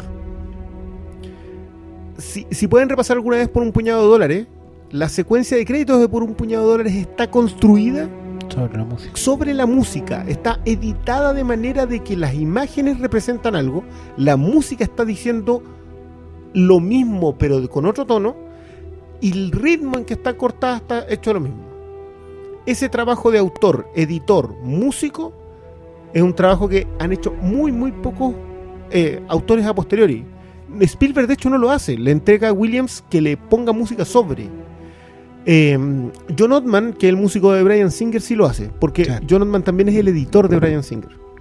Entonces, si ustedes llegan alguna vez a repasar de nuevo Los sospechosos de siempre, la secuencia de la bajada del avión, que te da el ritmo de la película, está editada y compuesta por Ottman. ¿Tú caché que para mí la música de los sospechosos siempre, siempre ha sido la de un cojo? Sí, por, por, los, por los pasos. sí. Igual que en German la, la de psicosis, eh, lo escuché. Sí, claro, pero ya, el caso, lo- la, la dupla Hitchcock-Herman es, para estudiarla. O sea, ellos, ellos trabajan. El, el problema con Harry a mí me parece una de las mejores obras que ellos tienen y lo menos considera. Porque de verdad que el problema con Harry lo que hace Herman es construirte para cada, para cada personaje que podría haberlo hecho la banda sonora del inocente y del asesino. Y es una cuestión que tú la miráis y después, claro, cuando ves, cuando tú escuchas mucho la banda sonora y después escuchas la película, o sea, lo- la escuchas en la película, recién te das cuenta a la, a la, como a la tercera mira. Pero, pero claro, eso, tú no puedes pedir que eso sea una forma de análisis. Eso tiene que estar o no en la película. Pero no puedes estarla analizando constantemente. Quienes disfrutamos de las bandas sonoras lo hacemos porque, porque la música no funciona aparte. Sí, pues, hay, hay películas malas que tienen grandes bandas Que, sonoras. uf, Jerry Goldsmith, todos los fans de Jerry Goldsmith sabemos eso. digamos. Sí, Seguimos con la, la chiquilla, nos, nos tiró así, pero media hora. No, y, y la que viene es peor. Oh. Sí, aquí los quiero ver. Seguimos con la, la chiquilla, nos, nos tiró así, pero media hora. No, y la que viene es peor. Estamos. Estamos con, Estamos, Estamos- con ello. el manso delay. Oh, qué mal. Perdón, Tranquilo. perdón, cabros. Ustedes saben que aquí somos todos amateurs. Ya, espérate. Ahí va. Ahí viene la chicharra. También me gustaría saber cómo seleccionan su canon. Yo siento que yo entré al, al mundo del cine tarde. Yo, yo tenía como 17 años cuando dije, ah, sí, me interesa el cine, pero, o sea, yo había crecido solo viendo películas de Disney. Entonces, tengo un gran retraso eh, en cuanto a mi acervo y de repente me cuesta mucho trabajo saber qué es lo Acervo. que quiero ver a qué tipo de textos me quiero acercar. El Flimcast me ha ayudado muchísimo para eso porque ustedes hacen referencias a muchos filmes, pero ustedes mismos cómo hacen su selección de acervos. La segunda pregunta tiene que ver más con Esa era- esta era la segunda. Sí, esta era la segunda. Ahora viene una tercera. Pero contestemos, ¿cómo hacen la selección de acervo? Para mí, para mí por lo menos es súper simple, es como un, un- un ranking de perfección, pero la perfección tiene que ver con todo lo que yo analizo, y eso también incluye contexto y canal. O sea, contexto el momento en que la vi, ¿cachai? Eh, entonces hay películas que ahí uno, empieza a ver un factor como emocional. Una película que te dejó marcando ocupado en el momento justo, no se te va a olvidar nunca. Superman es el más típico ejemplo de eso. Yo no podría decir que es la mejor película, pero me pasa mucho también con, por ejemplo, con El Ciudadano Kane. Fue una película que creo que vi a la edad que tenía que ver, que a los 15 años. No hay que decir, y eso se puede hacer en la pantalla, ¿no? Y es como, puede- si la ves más viejo la puedes encontrar fome, o, antes, o densa, o la más, pero es como, bueno, mira lo que está diciendo. ¿Cachai? Eh, yo creo que va por ahí, va por... También, por ejemplo, pongo el ejemplo lo que te pasa a ti con, con Fury Roda, Diego. Que, que llegó en un momento también, yo creo que con- confluyeron muchas cosas. Esa es como inevitable. La película no es porque eso que sea mejor o peor eh, que otras, ¿cachai? Pero yo creo que los canos se van construyendo en eso porque la, para mí las películas no mueren solo en la exhibición, tienen que ver con un contexto, con un, con un momento en que las veis, con la forma en que llegan. Hay películas que llegan antes, películas que llegan después. las películas que llegan tarde. Eh, lo que hablamos la otra vez de Donnie Darko, que marcó a tanta gente y no, no podría ser criticable, porque llegó en el momento que tenía que llegar, para ellos, ¿cachai? Para otros no. Eh, En ese, yo, yo la respuesta corta que le daría, y ojalá poética, es eh, tú no buscas tu canon, tu canon, el canon te busca a ti. Te encuentras. Porque van a llegar todas las películas. En verdad no te preocupes de buscarlas. Porque, o sea, yo trato de pensar cómo llegan todas las películas que llegan a mí. Es porque yo, uno, por ejemplo, sigo gente. Sigo gente en internet. Sigo weones que escriben y que recomiendan películas. Sigo como un específico. Como que hay un weón que yo sigo que sé que recomienda buenas películas de acción. Ah, otro weón sé que sabe de lo que habla cuando habla de terror, ¿cachai? Claro. Y, y también tu propio instinto. Yo creo que a todos, ten- a todos nos ha pasado que de alguna weá que aparece, algo llama nuestra atención y empezamos, esta weá parece que es buena, bu- rastremos esta weá y finalmente te gusta porque por algo te interesó en primer lugar, ¿cachai? Como Claro. que tení, tení intereses afines. Y otras veces también pasa que, puta, tener amigos como estos weones, inevitablemente alguien te va a recomendar algo que perfectamente puede entrar en el canon. O sea, yo sé si, yo sé que Oscar Salas o el Briones me, me agarran y me dicen, weón, tenéis que ver esta película. Probablemente yo sí tenga que hay, ver esa película, algo hay, ¿cachai? Claro. Y es muy probable que a mí me guste tanto más que a ellos. Bueno, Y- y pasa Neon de Demon, por ejemplo. ¿Cómo? Como Neon Demon. Como Neon Demon. No, pero También hay gente que recomienda weas que no hay que recomendar. Por ejemplo, gente que incluye en su, en su lista de las mejores del año películas que ni siquiera son recomendables, pero esas son, son los menos. Son, esos son errores. Son accidentes que hay por ahí. hay cosas que no coinciden. Pero también pasa con Fargo, por ejemplo. Este Fargo al final fue una experiencia que se fue viralizando entre, entre nosotros. Ojalá se hubiese viralizado de ¿Cachai? verdad, porque, porque todavía ya menos de 3.000 escucha el, el de Nueva Sí, Harley y pero- me parece mal. Pero de a poco. Pero tú Pues, a que va a estar pasar eso canon. igual. Sí, sí. Vale. Pero va a estar en el canon. y... Ya, pero, pero mira, ya, creo que a mí me gusta mucho el... con- Ni siquiera lo había pensado. A mí no me gusta Canon. Como el- eh, ah, llevo peleado como, con como el término Harold hace rato. canon, porque Claro. en realidad canon es como lo permanente, ¿cachai? Eh, pero, Pero ella dijo su. Claro, pues, el de pero no, no, sí entiendo. En Yo- se acercó más a los acervos. Y claro. entiende que acervo es una cosa que es más flexible y que va creciendo con el tiempo. Es que, es que yo creo que es inevitable. Más encima, claro, yo creo que a todos nos pasa que tú llegas a un director, o a un autor, o a un guionista, o llegas a un tipo de película, y alguien, alguien, siempre es aleatorio. Yo de verdad que creo que es aleatorio. Lo que te pasa a ti que alguien te recomienda una cosa, nosotros, o alguien que lees en internet, o un artículo, o algo que te tincó, y justo llega que te dice, ah, pero es que esta, y te pega el salto para atrás yo creo que es fundamental ir para atrás. No es bueno pegarse el salto a ver el Ciudadano Kane. No, al nunca. No es bueno Nunca pegarse el no. salto a ver The Searchers, por ejemplo. O leer Par- Watchmen o... Eh, exacto. Pero, pero por Logan. po. Claro. Y después retrocedís a, no sé, eras una vez en el oeste ya, por, por poner un ejemplo sobre el oeste en crepuscular que no lo es tanto, pero ya. Y después pasáis a Peckinpah. Y después llegáis a Ford. O sea, esa- esas pasadas, o sea, saber que Clint Eastwood, su referente obligado es Don Siegel. Fue su maestro. Y, y llegar a Don Siegel. O, o lo que yo siempre decía que la mejor manera de, de ir para atrás es ver invasión de, mm, de la Nicole Kidman con el mm, Daniel Craig. con el Daniel Daniel Craig. Craig. Y después ve- empezar a ver todas las Empezar otras versiones para atrás. hasta que llegue a la de Don Oh, Siegel. Porque esa es la manera. Pero en la, en la, cuando llegáis a la de Philip Kaufman, La de Philip igual Kaufman, no te recuperas. Ay, esa weá a mí- a mí- yo, porque yo hice ese ejercicio. ¿no? Antes de la de Craig con la de Kidman, vi la de Kaufman, que, que hay una de Ferrara después. Hay una de pues, Ferrara con Gabriel la de Ferrara Anwar. bastante, claro.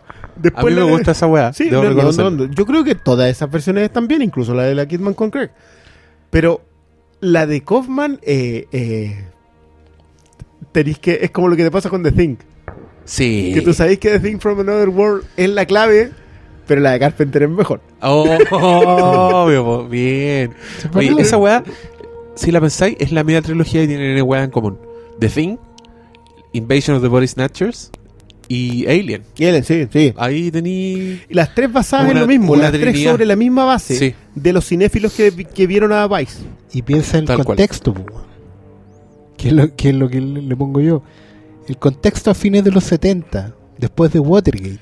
De hecho, cuando tú hablaste de lo del contexto, a mí me gustó mucho porque yo creo que hoy día lo desconocemos demasiado. El factor histórico en, la, en los autores es fundamental y hoy día se ignora, de- se ignora mucho. Scorsese o De Palma hoy día no son Scorsese y De Palma porque no estuviesen en el momento en que O sea, estaban. piensa cómo se conectan esas películas de los 70, después de Watergate, con las películas de los años 50. En plena Guerra Fría, así, botón rojo, teléfono y toda la weá. Sí, y, y, ojo, yo. ¿Y cómo se algo- conectan con hoy día? Sí, y en algo mucho más por él. El, el, eh, la idea del, de la creación de Superman, el Superman de Donner y el Superman de Snyder. Sí. Que, yo que sé que lo van a vilipendiar hasta el hastío, pero ahí hay un, ahí hay un eje que, se, que están ignorando en el contexto. Sí. Y bueno, pero nada, démosle. Tenemos más preguntas todavía. Oye, oye, hay que darle la No, no. gracia hasta. ¿Cómo se llama la chiquilla? Elizabeth Cadena. Ya le llama. vamos a dar la gracia a Elizabeth porque. Es que está en Holanda, pero es mexicana.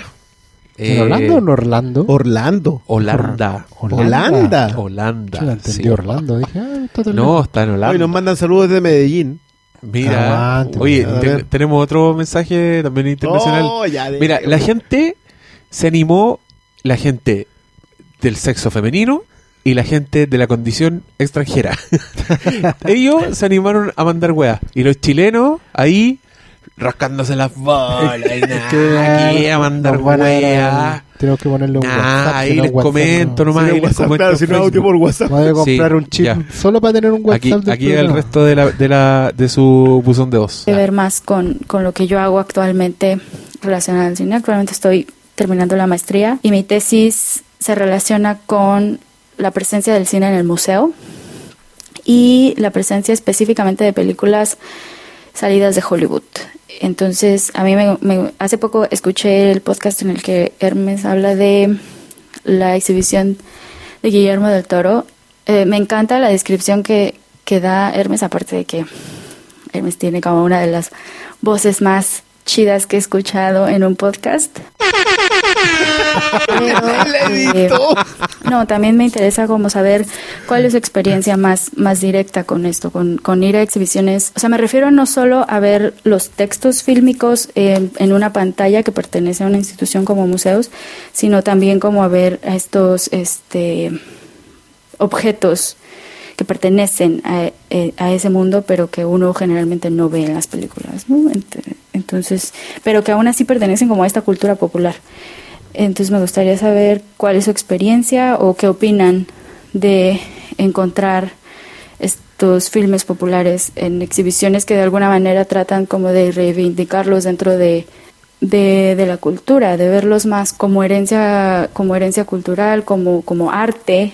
Y bueno, eso era todo lo que quería comentarles. Espero que mi nota no haya sido muy larga. Me disculpo por mi voz, la encuentro muy, muy inapropiada para, para un podcast, pero bueno, espero que espero recibir sus comentarios pronto. Muchos saludos y again, muchas gracias por el podcast. No, yo, ella se disculpa por su voz, pero yo quiero decir que feliz la cambiaría por alguno de, de los que están acá. Excepto por el que tiene la voz más chida. Una voz, ya sabemos, ya sabemos la voz más chida. ¿Qué? ¿Chido es bueno o es malo? bueno. Pero mm, no, muchas gracias a ti por mandar ese mensaje. Todos los amigos que quieran repetir esta instancia, manden un mensaje de voz a hermeselsabio.gmail.com y podrán salir acá. Después tenemos, tenemos otro buzón, pero yo creo que está la mira, la voy a contestar yo porque nos pide una opinión de qué pensamos de eso y yo pienso que es increíble. Eh, de hecho, voy a decir algo muy impactante, pero voy a hablar a favor de la, de la cultura gringa. Que me pasó cuando fui a Estados Unidos en mi último viaje, me sorprendió lo mucho que ellos celebran su propia cultura cinematográfica, sus propios iconos, su, su propio... En el fondo su, su propio arte, el arte del que se apropiaron, hicieron Hollywood, hicieron un imperio y crearon el nuevo Olimpo. Pero la gente te maneja un nivel de referencias cinéfilas que es bastante impresionante. Eh, yo fui a muchos museos donde había, fui a una exposición de Stanley Kubrick también, donde había un montón de weas, de parafernales y todo. Y para mí es una, es una celebración, finalmente. Yo creo que es distinto a ver un cuadro en un museo. esto es más, es más para fanáticos, tiene que ver con el fan, pero siento que es una una, una versión más fina del, del fandom, como un querer apreciar aún más, como apreciar algo tanto de una película que eres capaz de ir a un museo y apreciar el vestuario de esa película porque es iconográfico, porque es histórico y sentir, bueno, yo vi las máscaras de los monos de 2001 y sentí que estaba viendo una weá súper importante. Así, y, y, lo examiné, me di la vuelta. Y con la del toro me pasó lo mismo, no solo por del toro, sino porque el weón es muy coleccionista. Entonces el loco tenía un original de. De hecho, tenía un original de unos diseños de James Cameron para Aliens. Y ver esa weá, acercarte y ver la textura de tiza sobre papel hecha el año 84 por James Cameron antes de que existiera Aliens y te pasan weas. ¿cachai? A mí me, me pasaron muchas cosas. Eh, lo encuentro hermoso. Me los envidio un poco. Envidio esa, esa capacidad de, de apreciar, de meterse tanto en, su, en sus propias weas. O sea, de, de yo me encontré en Estados Unidos hablando con viejitas de la calle de, de no solo de weas de terror de Freddy Krueger, sino que weas como de Hills Have Eyes, así una señora caminando por la calle, ¿cachai? Como y bueno, sobre todo si vaya a Los Ángeles, que es como la ciudad donde puta se nutre de esa wea, es ridículo, es como es como andar en una ciudad que es cinéfila. De alguna forma la ciudad es cinéfila. Y yo creo que la, las exposiciones, que los museos hagan eso, creo que es una extensión de eso. Eh, me encantaría ver otro tipo de celebración así, eh, de ver un museo puta. En Chile lo intentaron. Yo me acuerdo que en el, el cine DBF, ¿te acordás que compraron el Hoyts de huérfano? Ah, ya. Sí, vale, lo- sí, y lo sí, transformaron sí, sí. como en un cine que da solo da cine chileno. Tenían una especie de museo con Sí. weás, con, con props de. No sé, puta, voy a inventar, pero ponte tú que tenían la, la bicicleta de Machuca. Creo que esa weá la tenían. Tenían la bicicleta de Machuca. Sí, creo que sí. Yo igual la encontraba bacán, weón. Encontrar hermoso entrar y mirar y decir, la bicicleta de Machuca, como, como, no sé, weón, siento que es una especie de museo anexo del, del arte que en este caso sería como la película. Es como un bonus track. Es rara la weá. Lo que pasa es que, claro, hay, hay como, en el fondo hay dos tipos de museos. Tenía el museo del, del, del, arte, que es esta cosa de la curatoría, de, de, de, de- que es un museo que al fin y al cabo te habla del presente. El Museo de Bellas Artes, por ejemplo, lo que hace es mostrarte las expresiones de creación, pero de una manera u otra están enfocadas en el presente, te van, te van haciendo muestras, las muestras van cambiando y aunque sean obras de 200 años atrás, te hablan de, de- de- del estado del arte. Pero también está el Museo de Memorabilia y es el que tenemos por lo menos en Chile votado. ¿Cachai? Que como que encontramos que eso no es museo. Y, yo me, me di cuenta de eso hace no mucho tiempo yendo a la Quinta Normal, que es un parque grande que tenemos acá en, en Santiago. Una cosa que también eh, es un- una planificación urbana muy decimonónica, que, que es la que generó nuestro Museo de Bellas Artes acá en Santiago, pero también este museo como de ciencia y tecnología que hay, además del museo ferroviario. Uno dice, bueno, eso no son museos, eso son muestras. Pero cuando tú entras a esos museos donde hay, no sé, pues hay una vitrina donde están los disquetes, la- los floppy, los disquetes, los disquetes sólidos, las disqueteras de un cuarto, ¿cachai? De cinco no sé cuánto, están la- las lectores de CD-ROOM. Entonces son cosas, pues, que eso es basura. Tienen un montón de cachureo ahí. Y en realidad no, pues, porque en realidad la memorabilia es básicamente la conexión que tiene tu memoria con el objeto. Y en ese sentido, nosotros no nos damos cuenta de que los museos son, esos museos de memorabilia son experiencias emocionales. po. Y, Ahí está el detalle. y nos damos cuenta de eso también cuando tenemos museos ambulantes, como son muchas veces o como deberían ser, eventos como Comic Con o cualquier otra feria, donde cuando los cabros andan de cosplay, o te muestran, o te traen a, a, a- a rostros o artistas, así es esa misma conexión. Y esos eventos son celebraciones de la memoria, al fin y al cabo. Celebraciones de una experiencia. O deberían serlo. Porque aquí en Chile todavía no tenemos Sí, que una yo encuentro altura. que esa división es muy interesante eh, en el sentido de que hay una que es correr la cortina y, y ver el cómo y ver la parte. Claro. O sea, la máscara de, de los monos de era una parte.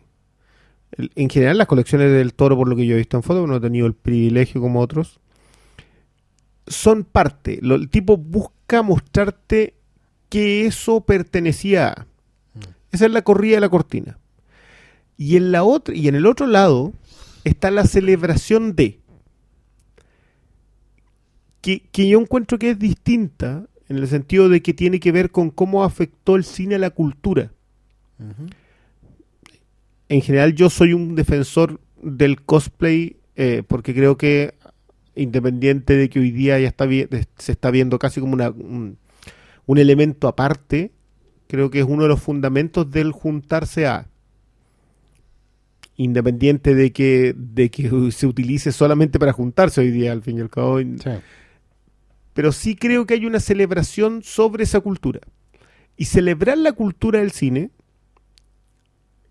es una cuestión, yo creo, muy importante eh, cuando tú la entiendes de fondo. Ah, Creo que el otro día veía una caricatura que era muy, muy precisa, que cuando tú entras a un fandom, te gusta algo y entras a un fandom. Ya. Y adentro, y adentro está la escoba, si la adentro es una zona de guerra. Tú, tú cerráis la puerta nomás y decís, sí, que sí, me sigue gustando. Mm. Porque no ves esa, esa disputa eh, pueril eh, sobre las cosas. Las sigues disfrutando. Y el cosplay es una celebración de gozo. Tiene el factor play todavía. Exactamente. Entonces, dejo eso por un lado y, y la corrida a la cortina por el otro. Yo sigo creyendo que el making of no te quita la magia del cine, No, porque te dice que la gente que construyó esa imagen que tuviste hizo un esfuerzo enorme por entregártela. No es solamente la idea del tipo que lo imaginó, no es solamente Giger dibujándolo. Claro. Es el tipo que construyó la maqueta y el tipo que la filmó y el tipo que hizo que se notara. Cuando tú empiezas a ver todos esos constructos, empiezas a entender que la imagen que está puesta ahí no está puesta al azar. No es solamente para rellenar, no es solamente un fondo. Yo, si hay una cosa que adoro son los, los storyboards. Los libros, soy menos fan de los libros de arte, pero el storyboard que me dice que está construido en la imaginación de alguien previo a dirigirlo, porque incluso la dirección, yo, yo siempre cuento esta anécdota de la, en la pandilla salvaje. La pandilla salvaje tiene una escena que es casi una, una, una opereta en que, eh, que el, desenlace cuando eh, Pike le dice a los otros que vayan finalmente a rescatar a- al, al- al- al personaje de la pandilla, la parte de la pandilla que ya no está. Debe ser una escena que dura unos 7 minutos y una caminata que dura 3. Así, tranquilamente. Ellos van caminando. Y es, y es una escena que va en un crescendo impresionante. una cosa que se vuelve grandilocuente y grande y grande y crece y crece y crece. Y esa escena son tres líneas en un párrafo. Y probablemente en una story hubiesen sido dos viñetas para describirlo. Pero hay alguien que en algún momento ve otra cosa. Y cuando en un museo o en una muestra o en una exposición tú ves todo ese proceso, descripción en la línea, storyboard, imágenes, tú te das cuenta que el cine no es solamente la visión de un autor, no es solo la visión del director. Hay demasiada gente involucrada en eso. Y ese develar el misterio te permite ver realmente el lenguaje en el cine. Por eso es tan importante entender lo que hace un editor. ¿Cómo elige? ¿Cuál toma elige? El director filmó cinco veces la misma escena con distintas tomas en distintas cámaras. O toma uno, tanto, o toma diez, tanto. Y el editor toma imágenes de todas esas para armar algo. Construye un- una estrella, construye un actor. Todas esas ese tipo de detalles solamente los puedes ver cuando haces el esfuerzo. Ojo que yo creo que de verdad, igual que ir a, mirar una pintura que tú no entiendes por qué es tan famosa. Necesitas pararte delante de la pintura y pensarlo, as- poner de tu parte. Y eso creo que esa parte yo creo es súper trascendente. Eh, espero haber contestado todas tus preguntas, querida Elizabeth. Te tuve que cortar el audio porque duraba 12 minutos originalmente. Y después nos empezaba a hablar de películas que había visto en un festival y, y nos nombraba hartas películas. Era, pero ese, eso lo vamos a dejar para otro. No, sí, porque A nosotros nos preocupa N la duración de los programas. No podemos pasar. Oye, pero tengo otro buzón de voz que llegó esta vez del querido Uruguay. Maravilloso. Hola gente, soy Natalia, los escucho de Uruguay. Aprovecho este espacio para declararme la fan número uno y ganarle de manos a todos. Y bueno, sigan así, me parecen recopados, especialmente Hermes, que es mi favorito. Sí. Y mi pregunta es esta, ¿qué fue Wow. primero? ¿El huevo o el alien? Hola gente. Está... Muchas gracias Natalia por tu ¿Cachai que mensaje. Hasta eso respondió Ridley Scott. Sí, Eso- Yo te iba a decir, eh, la respuesta es Michael Fassbender. Él lo inventó. Cuando estuvo 10 años y se aburrió de la flautita, dijo, ¿y si hacemos un alien, weón? ¿Y dónde lo podré experimentar? A ver. mm, y mira por un lado y Elizabeth Shaw ahí barriendo la cueva. Y Pero, Michael pero, Fassbender. pero Elizabeth Cho no mm, llega al planeta. ¿Tú creí? No, porque si no, no, el otro no hubiese tirado las bombas. Ya Mira. cuando, ya cuando tira las bombas no está. No, se supone que está solo. Se Claro, está ahí, solo. ahí yo entendía que la motivación puede haber sido ella, ¿cachai? Ella murió, ella ella fue lo que perdió. Bueno, estaba forzando todo lo posible para entender a ese weón. Pero ustedes no encontraron que toda esa weá era como final de Prometeo. De esto se va, se va a tratar la próxima película. Chan, chan, prepárense para el siguiente capítulo de la aventura de la doctora Shaw y David. Y llegaron así, oye, ya hagamos Alien Covenant. Y el primer día Ridley Scott dijo, ¿y si hacemos otra weá y matamos? Estás loco. O sea, yo, yo tenía la idea de que Prometheus 2 se iba a hacer. Puta. Sí, pues en algún momento está. Se hizo entre medio de Alien Covenant. Es lo que pasa. Eso, eso es lo que claro. pasa. Esto es como que en el futuro, en en 20 años más, van a hacer un Rogue One. De, de Alien. sí. no, así que eso fue primero, por, querida Natalia. Gracias por tu mensaje. Mira, Sí. Natalia de Uruguay y Recopado. Elizabeth De México. de México. Muy chido. Ya, pues, ¿y los chilenos cuándo? Bueno, es que que- ahora, ahora que van a ver esta experiencia, a lo mejor sí se van a animar. Claro, tú sabes cómo es. sí. Todos Eh, se suben al, ¿Cachai que yo le, a la le, micro andando. le mandé un, le contesto a mi amiga la Tere, la que vino a este podcast? Sí. Sí, claro. Y ella sintió lástima y mandó otro otro con otra pregunta. Así que tenemos tenemos Chile, por lo menos, representado. Vamos con ese audio. Si tuvieras que repetirte una película mala que has visto este año, llámese eh, Kong School Island o Alien Covenant, ¿te la repetiríais? ¿Cuál de esas dos te repetiríais? La, ¿Cuál te mala, la repetiría? mala leche, ¿eh? ¿Cuál te repetiría ahí? ¿Con Skull Island o Alien Covenant? Kong.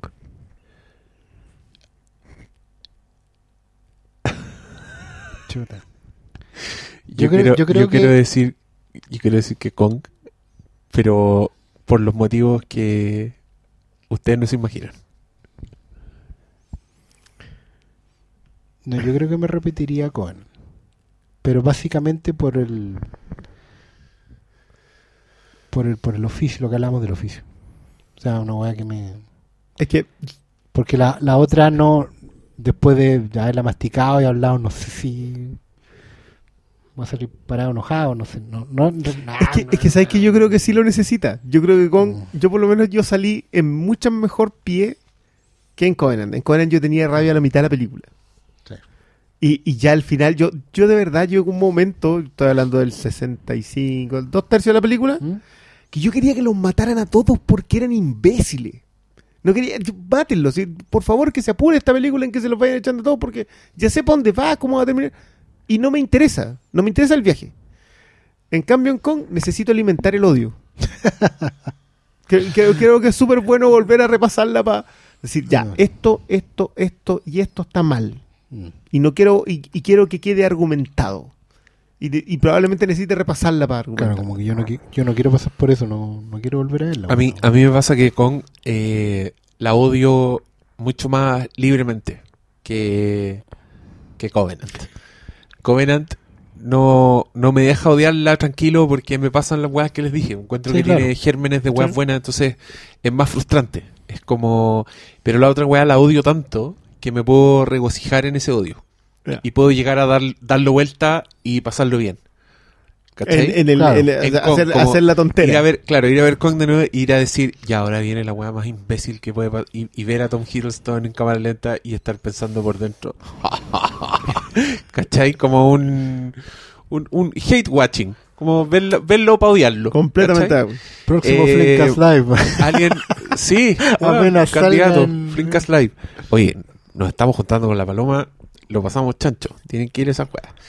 Eh, pero eso, en cambio, yo creo que Covenant no lo pasaría bien. No, no llegaría a pasarlo bien, ¿cachai? Estaría más frustrado que enojado. Y con la otra weá estaría furioso, así, al punto de que ya no me importa nada. Te entiendo. De hecho, yo creo que la voy a tener que ver de nuevo porque mi, mi chiquilla no la ha visto y igual quiere verla. Sí, yo creo que algún- no, Kong. Algún día le voy a decir, ya veámosla, Ya, veámosla. Y yo voy a estar ahí con una mano metida en el pantalón así. Esa ser la actitud. Y con esa imagen hermosa nos despedimos después de Una dos horas imagen muy chida cuarenta. y muy horas. Me parece muy bien este estándar en que Sí, cuando, cuando nos falta cuarenta. Paulo, Dura menos. acortamos. Acortamos. Ya, despídense, cabrón. Muy buenas noches. Ha sido un gusto odiar esta película en patota. Está, está todo muy bien. Que les vaya bonito. Gracias a los que se quedaron hasta el final. A pesar de los spoilers y todo eso. Buenas noches. Chao.